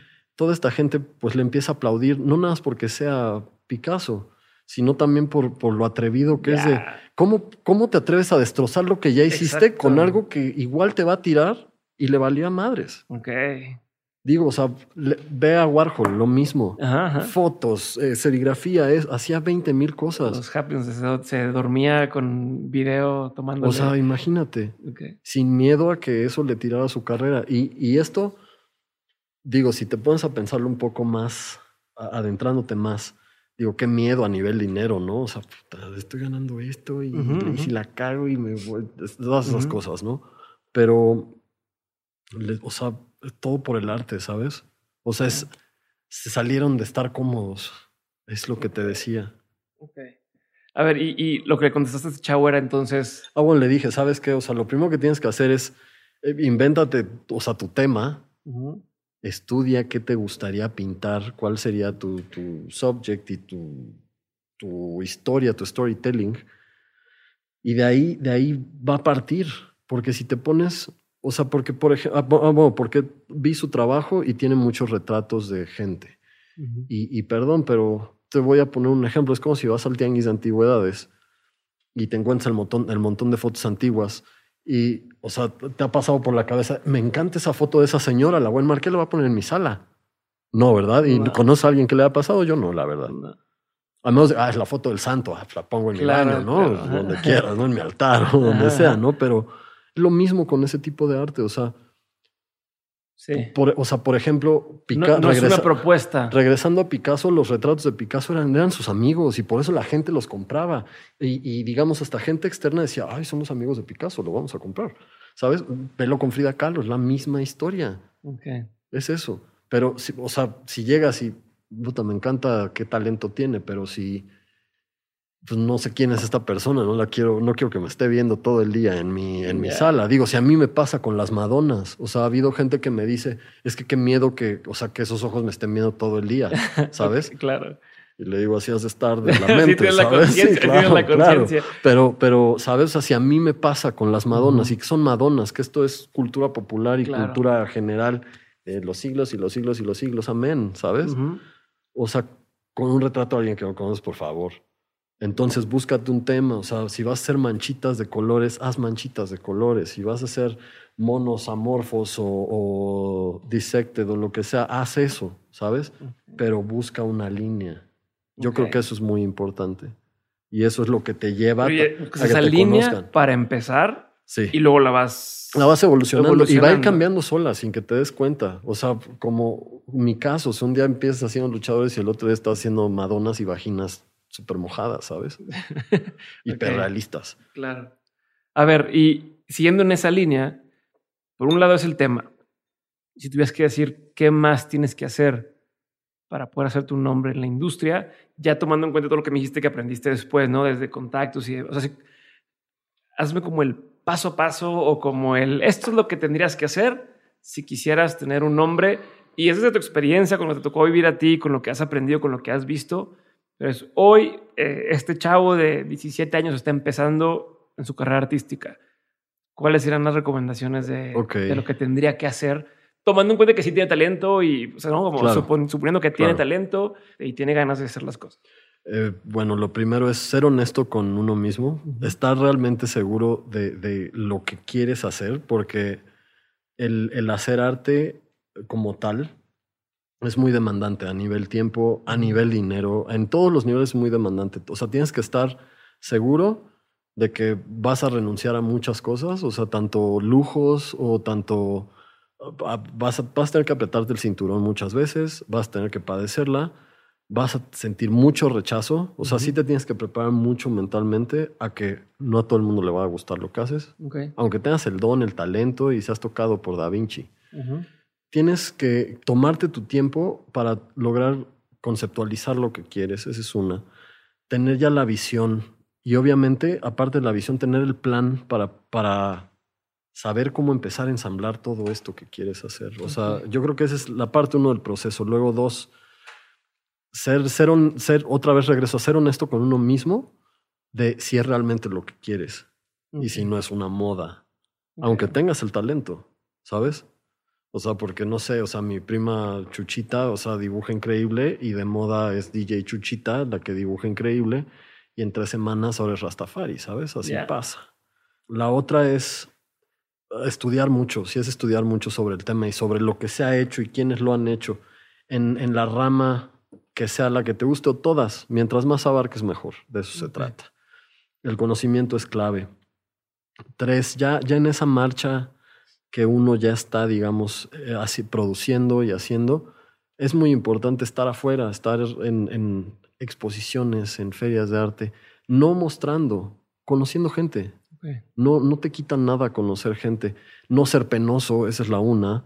esa, es otra que diga. Eh, tener como ese control o dominio de ti mismo, de tu persona, para poder hablar y soltarte y que te valga madre. O sea, literal, digo, todos tenemos errores en la vida y, creo que las mejores historias se forman a base de errores y, y, cagarles lo mejor para aprender. Así es que si la cagas, no tengas miedo de cagarla. Esa es otra.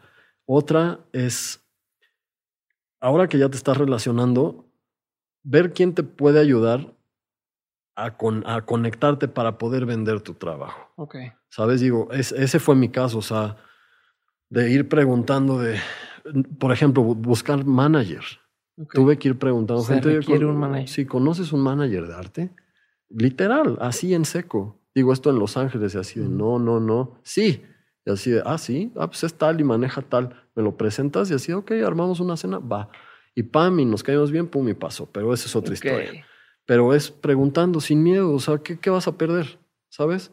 Es como si le dices a la chica que nunca has visto en tu vida, me, me gustas, si te cachetea, pues ni pedo, pero si te dice, ay, tú a mí también, pues qué onda, ¿sabes? Y, si vives solo, ya ganaste, ¿no? pero, pero no sé, o sea, como Eh, creo que nada es ir sin miedo y es ser muy perseverante. Y, y no otra, otra, otra es no guiarse por modas, no porque las manchitas ahorita están de moda aquí, tú las vas a hacer iguales. O porque. Ya, pero cuando tú lo hiciste ya volvió a pasar de moda, ¿no? Sí, sí, sí, aparte, aparte, ya cuando dominaste el que te salga bien, ya pasó de moda, así como, oh, ¿sabes? Estás persiguiendo sí, que- exacto. O sea, más bien, tú haz lo tuyo sin ver, ¿sabes? Digo, desgraciadamente y afortunadamente existe Instagram. Desgraciadamente porque estás viendo tanto de tanta gente, o sea, a nivel el que quieras. Y veo es como, quiero eso, yo quisiera hacer eso, yo quisiera hacer ¿Cómo no se me ocurrió a mí? Sí, no? exacto, exacto. Y eh, vamos a ponerles un mundo de envidias al Ajá, final. ajá. Pero, pero yo creo que es eso nada más. Es eso nada más. Y creértela, creértela de que tú eres aquel. Ay, eso sí, tratar siempre bien a todos. Ser buena persona, eso es muy, muy importante. El ego a chingar a su madre, ese no sirve. Ser buena onda, eso es lo más importante. Eso es lo más importante. ¿Cómo, cómo evitas el compararte? O sea, ¿o ¿cómo manejas el, el decir, puta, güey, contrataron a esta persona? A- a- especialmente antes que apenas arrancabas o que te daban primeros proyectos, de decir, yo pude haber hecho eso, ¿no? O yo pude haber, me pudieran haber dado ese contrato a mí. Eh, Mira, eh, más chavito sí, obvio me pasó. Más chavito, más tonto, inexperto y, y más baboso, literal, así de, ay, ¿por qué no me contrataron a mí? Ah". ajá, ajá. ¿Sabes? Eh, digo, soy humano, ¿no? Pero, pero con el paso del tiempo fui entendiendo de que no todo lo puede hacer uno, es una, si no se volvería aburrido y monótono. Ujú. Y, y qué, flojera. Y no sé, o sea, como la verdad es de que lo, como, regreso a lo que te decía hace rato, ya no quiero hacer todo, ya, qué flojera. O sea, quiero hacer lo que me gusta. Ya. O sea, que los niños pinten muros para Learn Max Day, ¿sabes? Qué flojera, yo no. Yo Ok, no, yo no, ya. Yo no. O sea, has hecho lo suficiente como para poder decir, "Ah, ya ahora sí quiero hacer lo que a mí me gusta. Sí, y sí, súper. sí. Voy a pasar a una serie de preguntas concretas. ¿va? La pregunta es concreta, la respuesta no tiene que ser. Contestes y avanzamos. Vale, vale. ¿Cuál ha sido uno de los peores consejos que te han dado? Dios, si no te tallas bien entre las nalgas llueve. Literal. ¿Por qué? Pues eso me dijeron y así de, o sea, neta.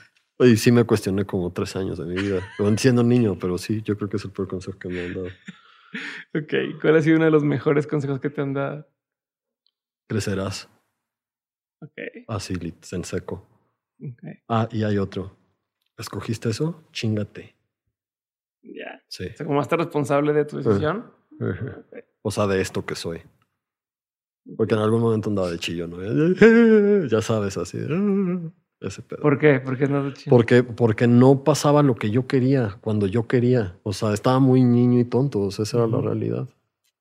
¿Qué es un consejo que tú antes dabas como bueno que ya no darías? O sea, con la experiencia ya no das. No estudies. Ok. Sí. O sea, tú antes decías no estudies. Sí, no estudies. Y ahorita ya no estás de Ya acuerdo. no estoy de acuerdo. ¿Por qué? Porque ol- olvídate que soy empírico y, y- y no tuve estudios superiores, vamos a ponerlo así. Ujú. Eh, me le paso estudiando toda mi vida, lo que quiero, obviamente, pero he estado metido, o sea, metido la nariz en libros de cuantos temas arte, medicina, obviamente cómics y cuánta cosa para saber más y para que todo lo que hago traiga un trasfondo y un contexto. Entonces. O sea, al revés, tú hubieras sí, estudiado. Sí. Ok. ¿Qué opinión tienes que poca gente comparte contigo? Mm. Muy buena. Um, y difícil. Puede ser más de una si quieres. Y difícil. Dios, como no, casi nadie tiene la razón. Yo creo que es eso. Que casi nadie tiene No, la razón. casi nadie tiene la razón. ¿A qué Todo el mundo cree, que cree tenerla. Y todo el mundo debate así, de, no la tienes. Así, demuéstrame. ¿Lo estudiaste? No. Y todo el mundo se emputa. Creo que es eso. Creo que es eso. ¿Qué es algo que la gente no sabe de ti y que si supiera se sorprendería? Mm. Dios, esto qué difíciles preguntas. Ah, Dios. Que soy, sí, soy muy cursi y muy sentimental. ¿Sí? Sí, muy. Yo creo que es eso. Ok. Sí. Eso es algo que probablemente no. Sí, no. No y- sabía. No. No te esperan. Sí, no. Ok. ¿Qué te falta lograr? Ay, ahí es como una lista bastante grande, ¿sabes? Voy a empezar con lo personal. Me falta lograr consagrarme en mi carrera como artista. Digo, me han de faltar como unos 10, 15 años Ok. para ser un artista consagrado. ¿Qué significa ser un artista consagrado? Artista consagrado es Eh, un, un, artista de, de, digo, no es una regla, pero es, es un suceso que pasa y pasa con los años. Para que un artista sea consagrado y sea mega, no sé si es respetado la palabra o, ni famoso es, es reconocido. muy reconocido, no sé cómo decírtelo, que esté en el, en el, en el pinnacle de su carrera a nivel también técnico, es más o menos como a los 50, 55 años. ¿De edad? De o edad. De, o de, estar de, de, edad, de edad. Pues espero me llegue antes, pero, pero eso, eso, eso es yo creo que la uno a nivel personal. Uh -huh. Dos, todo esto de lo que te hablaba, que, que, es lo que quiero hacer a nivel arte, a dónde quiero llevar mi arte. Eh, tres. Ah, no quiero decir acabar colecciones de juguetes, uh -huh. Pero, pero sentirme como a gusto de, ah, ya todo, todo fluye mejor. Ya, ya, ya, ya hay 800 Stormtroopers con un Darth Vader. Ya no, ya no tengo 300, que no, no estoy con eso, es un decir. Uh -huh. Pero eso, o sea, sentirme a gusto con mi colección. Todavía no estoy a gusto, todavía no estoy okay. al 100. A pesar de que se ve muy al 100, no estoy contento todavía. ¿De los que coleccionas o los que tú haces? De lo que colecciono. Ok. Eh, de los, hablando de los que hago, ese sería otro punto. Acabar todo lo que quiero hacer. No tengo tiempo, no tengo tiempo. Acabar toda esta, esta infinidad de proyectos, de personajes que quiero hacer. Digo, esto, esto que es, espero que, que, me toque tener partes robots, ¿sabes? O sea, con el cuerpo. Okay. O sea, sí, sí, sí, eso quiero. O sea, espero me toque ver eso. O sea, aunque ya sea para en la, en, la, en la brecha para morirme, me toque ver eso. Y si me puede pasar, que mejor. Yo creo que son, son las cosas. Ok. Sí. O sea, porque hay gente que se lo pone sin estar enfermo de nada. No, esto no es necesariamente estando enfermo. O sea, si se pudiera ahorita es sí. como de... esta chica que siente los temblores. O Neil, Neil, Harrison se llama el que tiene una antena. Eso está increíble, pero digo, o sea, una antena en la cabeza no me gustaría tener, me gustaría tener un cuerno, o sea, o algo así okay. estaría chingón. O sea, okay. tendría una, o sea, imagínate la máscara que salió un cuerno, estaría chingón, okay. pero no sé, así salió este brazo que te hace hacer esto, así córtame este, pómelo. O sea, así, sí, así sí, es, sí lo haría, sí lo haría. Dicen, este salieron, brazo robótico. Sal, salieron estos ojos que tienen la mejor definición y este zooms insólitos, pónmelos, quítame estos. Así. De plano. Eh, o sea, te quito uno y te tengo, tienes Google. No, los dos. No, okay. para, hay uno para qué, para que andes parchado, entero. Okay, okay. Eso, eso. Yo creo que eso. ¿Qué opinas de las sustancias para el tema de la inspiración? Las drogas. Me gustan, no todas. He probado varias, no todas. Uh -huh. No lo veo mal, eh, siempre y cuando. O sea, está bien abusar si lo amerita, más no al punto de te vas a morir. Yeah. O, estás poniendo en peligro tu vida. Uh -huh. O sea, abusar también cuando estás con gente, con, o sea, no consciente que no esté en drogas, igual puede estar en drogas, pero que igual tiene más experiencia que tú. O, o gente que te cuida y que, y que procura tu bienestar, que no te va a hacer nada malo. Yeah. O que no va a arriesgar tu vida por una babosada o, o tanto conduciendo en yeah. un estado. Esas cosas lo veo muy bien. El abuso igual, pero consciente uh -huh. y sabiendo de, ah, hoy voy a abusar me voy a meter esto y tanto en esta cantidad, entonces, ok, estoy listo y... Estoy buscando este efecto. Y tengo esta docena de Gatorades y esta docena de Monchi, ¿sabes? O sea, okay. sí está bien, sí no lo veo mal. Hay cosas que sí veo mal porque he perdido amigos por, por ese tipo de drogas, como la heroína, es algo que sí veo muy mal, muy, muy mal. He perdido muchos amigos por esa droga. Y, y no sé, o sea, no está mal, nada más. Hay, hay algunas que están súper eh, chafas, ¿sabes? Okay. Pero, y ahora, cambiando, antes de seguir con las preguntas, ¿cómo, porque dices, cuando me inspiro, cómo te inspiras, o sea, cómo provocas esa inspiración? Ay, eso, eso no necesariamente es con, con vicios. Ajá. Eh, he procurado tanto, tanto en la casa de aquí como en la de LA, desde el momento que me paro a ver cosas que me alimentan, o sea, Uh, desde que me despierto es veo, veo figuras de acción, uh -huh. o sea que están mi casa, o sea mis casas están llenas de figuras de acción, o sea hasta en la alacena, en la regadera, en todos lados tengo figuras okay. de acción. Y obvio todas estas figuras de acción son de cosas con las que he crecido, que me inspiran, que me motivan o que me hacen entender algo o que me han dejado algo, okay. como Kinnikuman o como Bruce Lee, no sé, uh -huh. eh, que, que, la vida me ha llevado a esos puntos, ¿no? Pero de ahí empieza, o sea me tengo, me tengo que despertar viendo algo que me, que me retroalimente visualmente. Digamos, si llega el caso regresando a las drogas, sí, sí ha habido veces donde ya sea, ya sea, me gusta pintar con vino, o sea, bebiendo vino, mucho, mucho. Ok. Y, o sea, ponerme un poco. no te merma las. No, eso es lo curioso. Es como, es como fumar tabaco a mucha gente le hace perder el pulso, a mí no. O sea, no sé, digo, cada cuerpo es una máquina diferente, ¿no? Eh, obviamente en, en drogas eh, alucinógenas, obvio, no puedo pintar ni hacer nada. Es como, ah, ¿sabes? Pero, pero sí, sí, yo creo que igual las drogas eh, alucinantes sí, sí, me han, sí me han logrado llevar a moods de inspiración para poder ejecutar a los tantos días después, ¿sabes? Ok. Pero yo creo eso nada más. Yo creo eso nada más. ¿Tienes rutinas diarias? Eh, ejercicio, una. ¿Qué Eh, abdominales, Es- nada más. Ok. Y más con la pandemia, pues a dónde sales a correr o así. Digo, hacía más ejercicio antes de la pandemia, iba Ujú. al gimnasio y esas cosas, pero bueno, ver mis juguetes es una rutina diaria. O sea, ya sé dónde están y todo, pero irlos a ver como para pensar qué sigue, qué les pongo, qué les quito o por qué puse al transportador en esta gaveta donde está Kiss, ahí no va, ¿sabes? O sea, esas cosas, o sea, es pensar. Y, y yo creo ya. Ah, bueno, y tomar jugo. Todos los días tomo jugo. ¿Jugo? Sí, jugo de cualquier. Bueno, o sea, en particular naranja o verde. Y, y- y casi todo el día tomo jugo. O sea, natural y agua, ¿no? Obviamente, pero, pero sí, jugo es diario, diario, diario, jugo, diario, jugo. ¿Alguna O sea, otra cosa que no pase un día que no hagas? mm, O sea, en las mañanas, en las noches, en las tardes, como rutinas, No. rituales. No, fíjate que no, ¿eh? este, No, no. no. ¿A qué hora te duermes y a qué hora te levantas? Ah, eso depende. O sea, depende. No es, ya no es a nivel trabajo porque ya he aprendido a. Me desconecto del trabajo a cierta hora. Ujú. Pintando es otra cosa, pintando sí me puedo desvelar mucho, pero también ya no me favorece porque la luz del día me ayuda a mezclar colores y a crear colores. Y, y no sé, o sea, como de desde que empecé a ser adulto y mi cuerpo empezó a ser adulto, empecé a pararme muy temprano. Ok. O sea, abro los ojos 6 de la mañana, hay días 5.30 que digo, ¿qué estoy haciendo? Ni, ni hay- ni hay sol. Ajá, ajá. ¿sabes? Y ahí sí digo, voy a dormir 30, 40 minutos más, pero, pero empiezo muy temprano y me voy a dormir igual a veces medianoche o pasando medianoche. Pero, o sea, si salgo, sí te desvelas y bloqueas, Ok. ¿no? Pero un día normal, ¿no? ¿Qué consumes de información? O sea, ¿qué medios o qué artistas o qué cosas ves también en el día a día? Porque, porque me queda claro que parte de tu inspiración es ver tus, tus figuras de acción. Claro.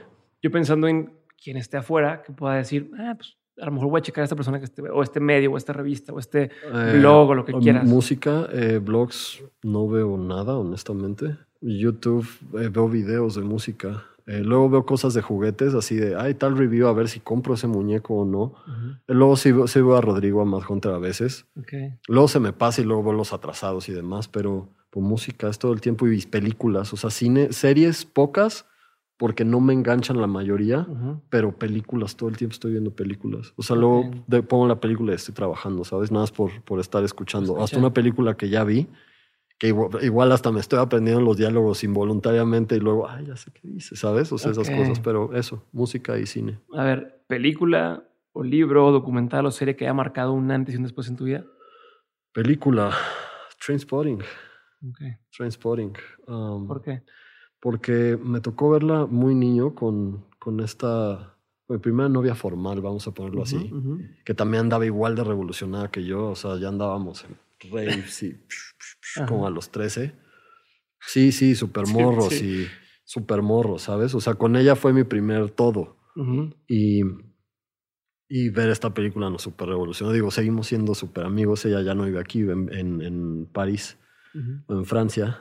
Y bueno, eh, no sé, o sea, esa película, libro, libro, libro. Digo, no tiene que ser a fuerza de todo, Mm. o puede ser más de uno. Es que, es que libros, o sea, libros sí tengo, o sea, tengo muchos, pero por ejemplo, es que un día de la nada por los juguetes me volví, no historiador, pero empecé a apreciar tanto la Segunda Guerra Mundial, o sea, todos los bandos, y, y no porque políticamente apoya a alguno, ¿no? Pero, pero, por ejemplo, hay, hay un, un libro de, de un personaje, bueno, una persona que fue nazi, eh, Otto Skorzeny, que fue el, eh, este, este hombre inventó el, el término comando, es el primer espía, digámoslo, registrado.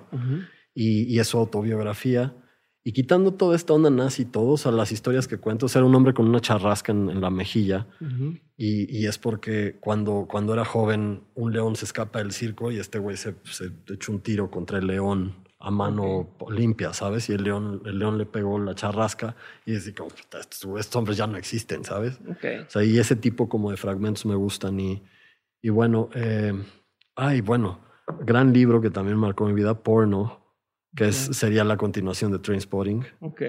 Gran libro. Y bueno, y de ahí es que entran cómics, o sea, como Frank Miller, Dark Knight, Watchmen, eso sí cambió mi vida de, niño, la lectura. ¿Por Porque, porque estaba por ejemplo, a mí la era de los cómics que me tocó de niño era, era un Batman que era. O sea, tenía historias oscuras como, eh, no sé, Killing Joke y Cage Beast y todo eso, ¿no? Pero, pero un poco más cándido en, su, en sus historias semanales, digámoslo así, en lo regular. Leer G.I. Joe sí me cambió porque el cómic de G.I. Joe hablaba desde Vietnam y cosas como políticas y así. Y, Watchmen, como G.I. Joe, o sea, es muy político y me empezó a revolucionar de una forma así como, ¿y esto qué es? ¿Y por qué sale Ronald Reagan en mi cómic? ¿Sabes? Y yo lo veo en tele cuando mi abuela pone las sí, noticias. Estos, son de verdad, estos personajes son de verdad. Sí, eh, ¿Sabes? O sea, como locura. Y digo, pues Frank Miller al final, ¿no? Eh, eh, te digo, lo de Batman de Dark Knight, muchas sagas de Batman me cambiaron la cabeza también. X-Men me cambió la cabeza también muchísimo, ¿sabes? O sea, por toda esa, esa onda de, de la desigualdad y, y, los géneros. O sea, X-Men lo toca desde los 80, ¿sabes? Y sí me hacía pensar como, ay, no mames, qué locura el rechazo y todas esas cosas. Y me cambió mucho X-Men, muchísimo, muchísimo. Y, y, no sé, o sea, la Biblia, esa es otra cosa loca. Tenía esta Biblia ilustrada, que es gran parte de lo que ahora hago. Y me asustaba, o sea, y me asustaba leer fragmentos de este hombre con ojos rojos como el fuego y se referían a Jesús y por eso mis Jesuses tienen ojos rojos, ¿sabes? Yo lo veía como cómics y decía, ¿dónde está el muñeco de Jesús? ¿sabes? y, veías, veías el tieso así en la cruz y no se mueve, ¿sabes? Pero, pero, ah, bueno, el Enoch también, otro que, híjole, me daba un miedo ese libro, me gustó mucho, pero me daba un miedo de niño, digo, no quiero, ¿sabes? O sea, ese tipo de, de libros, pero eh, creo que esos son los que me acuerdo. Serie, serie. Dices que no ves muchos, pero a ver, entonces con más razón, mm. ¿cuál te ganchó? Serie. Muy, muy antigua, 21 Jump Street, porque la vi creciendo de niño, la que era con Johnny Depp y, con Booker. no me acuerdo, Richard Grieco era el nombre del actor. ah, bueno, Quantum Leap, la veía de niño. Viajeros en el tiempo. Y, bueno, de niño sí crecí viendo series, pero nunca con continuidad. Sí, era como lo que estaba en la tele. Sí, en el 4 y así, y, crecí viendo al Llanero Solitario, al Zorro, a Koyak, a los Duques de Hazard, El Hombre Nuclear, ese sí es de mis super hits. Ya no me acuerdo, pero, pero digamos recientes, recientes sí, sí tengo favoritas como True Detective, la, la primera temporada con Matthew McConaughey. Um, o Breaking Bad, a todo el mundo le gustó grandes figuras de acción también y hacen drogas y esas cosas. Digo, toque esos temas. Creo que, creo que mucho de ese tema de mafia y narco, eso me ha gustado mucho. Em, ay, ¿cómo se llama esta serie de mafiosos italianos? Vendetta. La, la, serie de Watchmen también me gustó mucho. Y por ahora es lo que me acuerdo. Ok. No, está bien, está, pero está más que perfecto. Se me pasó hacerte una pregunta que me me da curiosidad ahorita que estábamos hablando un poquito del proceso creativo y demás tienes una forma de imprimir en tu trabajo todas estas influencias que tienes, pero sin que sea la copia de la influencia, ¿no? O sea, sin que sea el, ah, vi esto, lo pego aquí, ¿no? O vi la máscara, la hago exactamente igual. ¿Cómo lo haces? ¿Cómo, ¿Cómo funciona en tu cabeza esta amalgama de inspiraciones o de referencias a la hora de llevarlo a algo ejecutado? Mm, esa, esa pregunta sí está bastante difícil, nunca, nunca me he cuestionado eso honestamente pasa, pasa natural, o sea, siempre, siempre, te, voy a poner un ejemplo mejor. Un día, un día, un día de repente, de repente empiezo a ver cine de Tarantino, sabiendo quién es Tarantino, y, y, veo que hace cine de mafia, y luego hace cine de mafia con katanas, luego de cine de mafia con vaqueros, y con Segunda Guerra Mundial, y con katanas, y con kung fu, y digo, no mames, yo soy como ese güey, porque yo combino todas estas cosas, entonces no estoy mal, ¿sabes? Okay. ¿Cómo pasa? No sé, igual pregúntale. La neta. ok. La neta. Va, va, va. ¿Tienes algún ejemplo de lo que empezó mal y acabó bien y viceversa? Mm. Algo que empezó bien y acabó bien. Nova- noviazgos, ¿no? Ok. O sea, esos, ¿no? Ok. Y, y de ahí en fuera, no, creo que no, ¿eh? ¿Alguna relación eh, en, en trabajo que haya empezado bien y que hayas dicho, "Meh"? Sí, sí, te- sí tengo una que, que to- todavía me, me, me duele. Eh, un- uno ¿Se de mis mejores amigos, sí, claro. Este amigo que tuve, eh, Ruslan Karablin, Ujú. dueño de Sir, esta marca de la cual fui director de arte y artista fantasma por muchísimos años, 12 años, no 11 años, una cosa así. La amistad se perdió porque se le fue la cabeza con, se le fue la cabeza con tanto dinero que, que no nada más yo, sino toda la gente involucrada en esta marca hicimos para él. Y Es una agencia. de- es, no, era una marca de ropa en Nueva York. Bueno, sigue, sigue existiendo. Eh, ya no es lo que era porque, digo, suena, suena muy mamón, pero porque me fui y todo mi equipo se fue. Ujú. Pero sí, yo creo que eso empezó muy bien. eh, hicimos tantas cosas juntos. Obviamente muchos proyectos, obviamente mucho dinero, eh, muchos viajes, relaciones, muchas cosas increíbles. Y le ganó el dinero, le ganaron los ceros en su cuenta de banco y, y no nada más conmigo, pero así con todo el equipo, a todos los desconoció. Y de repente, el día que me fui, todo mi equipo se fue conmigo atrás, Ya. ¿sabes? Y así como de, a ver cómo le haces, mano. Y la marca sigue subsistiendo con, con todo ese arte que fue rechazado en ese momento que yo creé. La marca subsiste con todos los rejects de ese arte hoy día. Porque le dejé los discos duros, todo eso, ¿sabes? Así ¿Y nunca has pensado en tú hacerlo? O sea, decir, ah, pues lo voy a hacer yo. No, qué flojera. Sí. Es, muy, es muy demandante. Y luego tienes que pagar como 9 mil sueldos de gente y es mucha responsabilidad. Es como tener hijos, ¿sabes? No, no, no. ¿Con cuánta gente trabajas tú? Eh, ahorita solo. Solo. Y, y, y, en, y en The Flow también. Eh, digo, con, con Lil Mr. P. pero trabajan nada más solos. Sí, Sí, no más. No más. O sea, sí, sí somos eh, One Man Army y hacemos todo, Todo. nosotros, todo. O sea, desde websites, todo. El todo. research, el todo, todo. Todo. el-. Todo. ¿Qué es algo que tu cerebro tiende a querer hacer y que tienes que evitar que suceda? Hacer juguetes. Quiero hacer juguetes todo el tiempo. ¿En serio? todo el tiempo. O sea, y, tengo que controlar y decir, no, güey, tienes que hacer dinero si no puedes comprar las piezas para hacer estos juguetes o el material, lo que quieras. Todo el tiempo quiero estar haciendo juguetes. Ok. Sí, sí, ya es un pedo como... Eso quiero. Como adicción. güey. Sí, sí, ya, yepeto, así. Tal cual. tal cual. Yepeto. Eh, eh, ¿Qué es algo que la gente tiende a decir y cada vez que lo escuchas dices eso es bullshit? ¿no? Pero, ¿en qué tema? Como estas frases, estas, estas consejos, estas cosas que Bueno, fra- frase, bueno, hay una palabra. Buenísimo. Es una Puta, yo la digo un chingo, güey. Bueno, pero, güey, ok, pero porque se te pega, pero, güey, es una reverenda mamada decir eso, o sea. ¿Qué tal los tacos? Buenísimo, güey. Así de, güey, o sea, ten un puto criterio tuyo. No porque Ajá. el de al lado dijo, están buenísimos, tú también dices buenísimo, no. Den- di algo diferente así, o también chile bien cabrón. Sí, no, la salida va a estar fatal, no sé, lo que quieras, ¿Qué te enoja? Los mamadores, muy cabrón. O sea, la, la gente que por que se siente cabrona porque trabaja en una agencia y porque es el güey que hizo el efecto de ponerle espuma a un jabón para un anuncio, ¿sabes? Eso me encabrona. Y que se sienten, gente que se siente cabrona por hacer cosas que no tienen ni tendrán trascendencia a nivel vida, a nivel historia, a nivel nada, y que todavía de paso son mamones, se paran el culo y se sienten alguien, ¿sabes? Eso me caga. O sea, y más, más porque yo, o sea, yo ando por la vida sin la máscara y no ando diciendo yo soy tal y yo hice todo eso. No me importa, no me importa, ¿sabes? Así es, así es, como, es lo que más me caga, así es como veo el pedo. A ver, ¿cuál es un cumplido que la gente tiende a hacer, pero que realmente es un insulto? Eso sí, no te lo sé contestar. No te- no No, te- nunca te han hecho un cumplido que No. digas, bueno, no está siendo tan cumplido. no. Ok. ¿Cómo recargas pilas? Obvio durmiendo como toda la gente, pero, pero me es refiero mucho cuando estás abrumado. Cuando estás Ah. así de. sa- saliendo, o sea, estando con, con mis amigos o la gente que quiero y, y teniendo, teniendo, no, es que no es fiesta ya, o sea, ya las fiestas me dan mucha flojera, o sea, sino eh, vamos a comer y vamos a beber y platicar y platicar y platicar, y no necesariamente lo que traes dentro a nivel trabajo o los pedos de tu casa o lo que sea, no, vamos a hablar Lo que sea. de lo que sea, cosas que vamos a hacer, o a dónde queremos ir, lo que sea, eso, escuchar música con mis amigos igual, y comer, comer yo creo que es la número uno. Ok. Sí. No sé si ya te lo, te lo pregunté. ¿qué- en, qué piensas mucho constantemente? Ay, son varias cosas. Son varias cosas. O sea, todo el tiempo estoy pensando como, pues, de qué se trata la vida, ¿sabes? O sea, sí, sí suena muy volado eso, o como de niño, pero como de por qué estoy haciendo las cosas. Y luego también me cuestiono como, ¿tendrá sentido que esté haciendo esto? Ok. O sea, y me, todo el tiempo me estoy cuestionando, ¿está bien esto?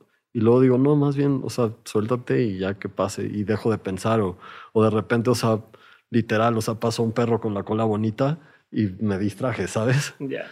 Y dije, ok, pero, pero sí todo, o sea, esa yo creo es lo que estoy pensando todo el tiempo, o sea, y eso conlleva obviamente dinero, mortandad, trabajo, mil cosas, ¿sabes? Pero eso.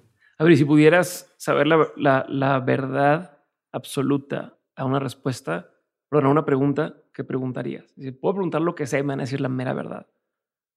Mm. También está muy difícil, está muy difícil. No, no sé. ¿Eres religioso? No, la verdad no. Es que, o sea, sí y no. Vamos a, te voy a decir el no por qué. El no porque, híjole, es una mentira todo, está cabrón. Es una mentira, está cabrón. Pero, pero sí, porque. Parece como lo dices así como, como tío, así de, no, no, mijo, eso está. Está cabrón, sí, sí, sí, está cabrón. O sea, es, que te mienten tantos años que es así como de, güey, no mames, güey, no mames. Pero bueno, y, y, sí, porque digo, me gusta, me gusta todo, todo este imagery de, de religioso a nivel el país que quieras o la cultura que quieras. Y crecí con eso, obviamente, ¿no? Pero ¿cómo decirlo? Yo me he inventado mi religión y mis cosas, o sea, y en qué creo. Obviamente creo en algo más superior a mí, obviamente, o más grande, o así, no sé cómo llamarle, pero sí no le llamo papá Dios, ni papá Chuchín, ni nada de eso. O sea, el universo me suena muy poético, pero todo el mundo usa el universo así, ay, el universo. No, la chingada, no. No, o sea, nada, eso que me trae y me lleva y ¿Y eres supersticioso? ¿Se crees en cosas de astrología, numerología? Ah, sí, eso sí me gusta. Eso sí me gusta. Si el Führer tenía su gabinete este, astrológico y de toda esa onda, ¿por qué yo no? Okay. Siempre he pensado eso. Sí me gusta eso. Sí me gusta mucho, mucho ese tema. Miedo a, esas cosas no tengo. O sea, y sí he tenido experiencias como de, ay, güey, vi esto, o me pasó aquello, o me hicieron esto, y, he salido de eso, pero miedo no, más bien curiosidad. Ok. Eh, lección más memorable que te dejaron tus padres. Lección más memorable. Bueno, en este caso a lo mejor tus abuelos también podrían. Mm. La más memorable es ser, ser honrado, ser justo y tratar bien a la gente. Ser gente con la gente, ser humano. Eso. ¿Qué estigma debe superar la sociedad? Mm. La discriminación. Las, las fronteras. El mundo debería de ser sin fronteras en todo aspecto. O sea, a nivel habla, a nivel países, a nivel sexo, a nivel todo. Eso algo que venga que digas, chequen esto que viene. Mm. Porque entiendo que me estás platicando, me platicaste ahorita de lo que sigue, pero hasta 2023. sí, sí, sí. Algo que digas, esto viene en corto, ¿están al pendiente? Ah, viene en corto, vienen eh, más, más propuestas de comida que estoy, en, las que, en las que estoy trabajando, Dark Kitchens. a ver, eh, explícame, cuéntame eso, porque sé que ahorita en pandemia. Lo, Ajá. Ah, bueno, bueno, Blacks, Blacks pasa, pasa el año pasado en vaivenes de locura de vamos a, o sea, juntarnos los mismos que somos, los que siempre nos juntamos en las mismas casas durante la pandemia, los que sabemos que obviamente no estábamos enfermos porque obviamente en ese momento hay una histeria de, no, si me toca me enfermo y me muero, ¿no? Pero empieza, empiezan estas micro reuniones eh, con tragos de por medio y probando tragos, vamos a tomar vino hoy, vamos a tomar ginebras hoy, vamos a tomar whisky hoy, lo que sea así pero siempre comiendo, siempre, siempre de, haz de cuenta, yo traigo los espárragos, tú traes los huevos, la harina, no sé qué, lo, como fuera, o qué tienes en tu casa y con lo que hay vamos a inventar cosas. Y, llegamos a muchas conclusiones de muchos inventos que hicimos. La mayoría de mis mejores amigos son restauranteros, de los muy, muy pesados de aquí. Y pues peor tantito, de todo es comida y demás. Y de repente Blacks pasa en un momento de la pandemia nos está comiendo y nos está hundiendo tanto a ellos como a mí, perdón, tanto, tanto a ellos como a mí a nivel dinero. Que nadie le está entrando, nadie le está entrando. Vamos a hacer cosas, vamos a hacer proyectos, aunque no los podamos lograr ahorita, los vamos a lograr, vamos a hacer cosas. Y de repente viene esto de las Dark Kitchens y desarrollamos desarrollamos, creo que fueron cuatro o seis propuestas, no de diferentes cosas. Pollos fritos, tacos, cuánta cosa. Y porque todos, ellos en particular, obviamente más que yo, tienen un expertise tremendo. Y yo como, como, como comensal, comensal. lo tengo, ¿sabes? en, particular en, en, ciertas cosas, ¿no? Y de repente viene lo de Blacks. Eh, mi socio me dice, hay que hacer esto, hay que hacer estos sliders. Todas estas oportunidades se presentan para hacerlo. Eh, ¿Por qué no? Ok, ¿por qué no? y, pum, viene el nombre, pum, viene el concepto, pum, vamos a hacerlo, pum, y pasa. Y más, digo, se ha facilitado también porque él, él ya tenía eh, las primeras de estas cocinas, ahorita ya son más cocinas que hemos adquirido y demás. Y bueno, o sea, pasó, pasó de experimentar en la pandemia echándole pimienta a las cosas, ¿sabes? Y echándole más azúcar al Sí, ahorita que es Blacks, o sea, tienes ese, ese, ese eh, restaurante. ¿Hay más? Ya hay diferentes. O sea, Blacks, Blacks es Dark Kitchen. Todavía no tiene un flagship. Lo va a tener, eh, esperemos, este año. Eh, son seis o siete cocinas, no me acuerdo ahorita, para hacer delivery en, toda la, en la mayor parte de la ciudad. y, bueno, lo que sigue, lo que sigue que viene fuerte, viene comida china. Pero china en serio, porque aquí no existe la comida china. Ajá. Y, así de cabrón va a estar que todo esté inspirado en Bruce Lee. Ok.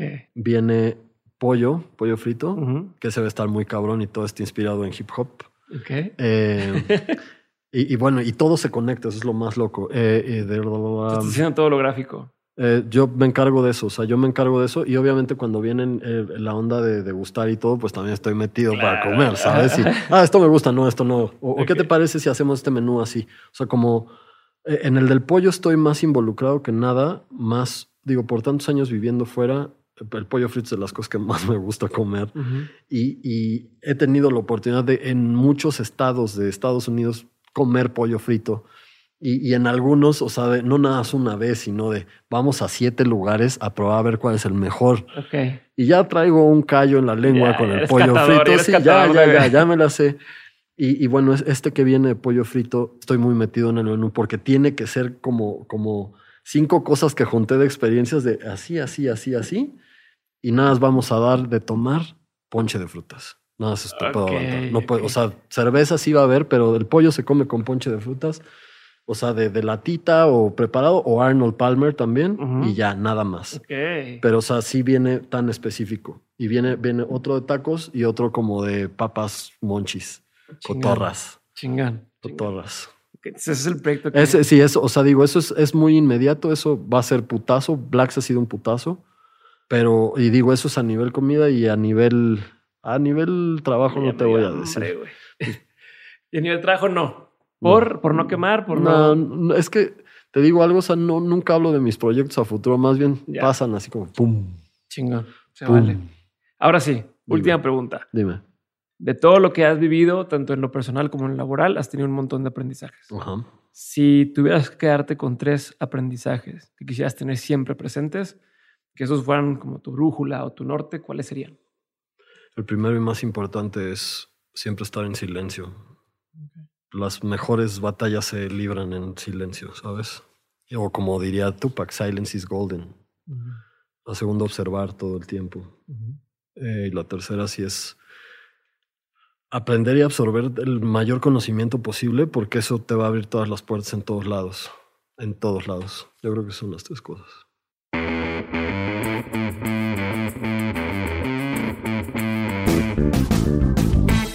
Hasta aquí este episodio con Golgo. Espero que te haya gustado bastante. Yo me despido, pero no sino antes recordarte que puedes compartir el episodio o tu parte favorita de este episodio en cualquiera de nuestras redes sociales.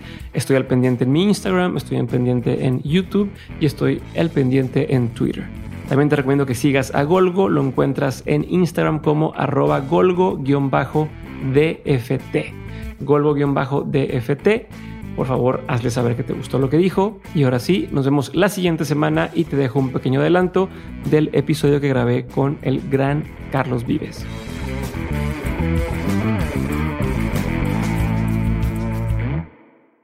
De alguna manera, tal vez no me bañaba a mí esa vaina mucho, como para no haberme asustado cuando me cancelaron todo y tomé el camino que me decía la gente, no, ese no, ese no, por ahí no, por ahí no, sí, un riesgo del carajo, pero al final eh, yo era feliz con mi vida, ¿sabes? Yo, yo me sentía exitoso, no dependía si iba a ser famoso más o si iba a vender muchos discos, mi éxito, mi éxito era una cosa personal, este, local, de mi trabajo aquí, donde, donde te estoy hablando, donde vivo, donde estudié teatro, donde fui a la universidad, traté de estudiar medicina, fui a la publicidad, es decir, he, hecho mi vida aquí, entonces tal vez eso hizo que no me asustara tanto con todas las amenazas y yo iba a hacer algo tan raro. Pues me produció una gran felicidad y por lo general la gente que me auguraba eh, esas malas vainas, no, es que me parecían increíbles. Sí, la gente por lo general cerraba las puertas, yo, yo no quería parecerme mucho a ella.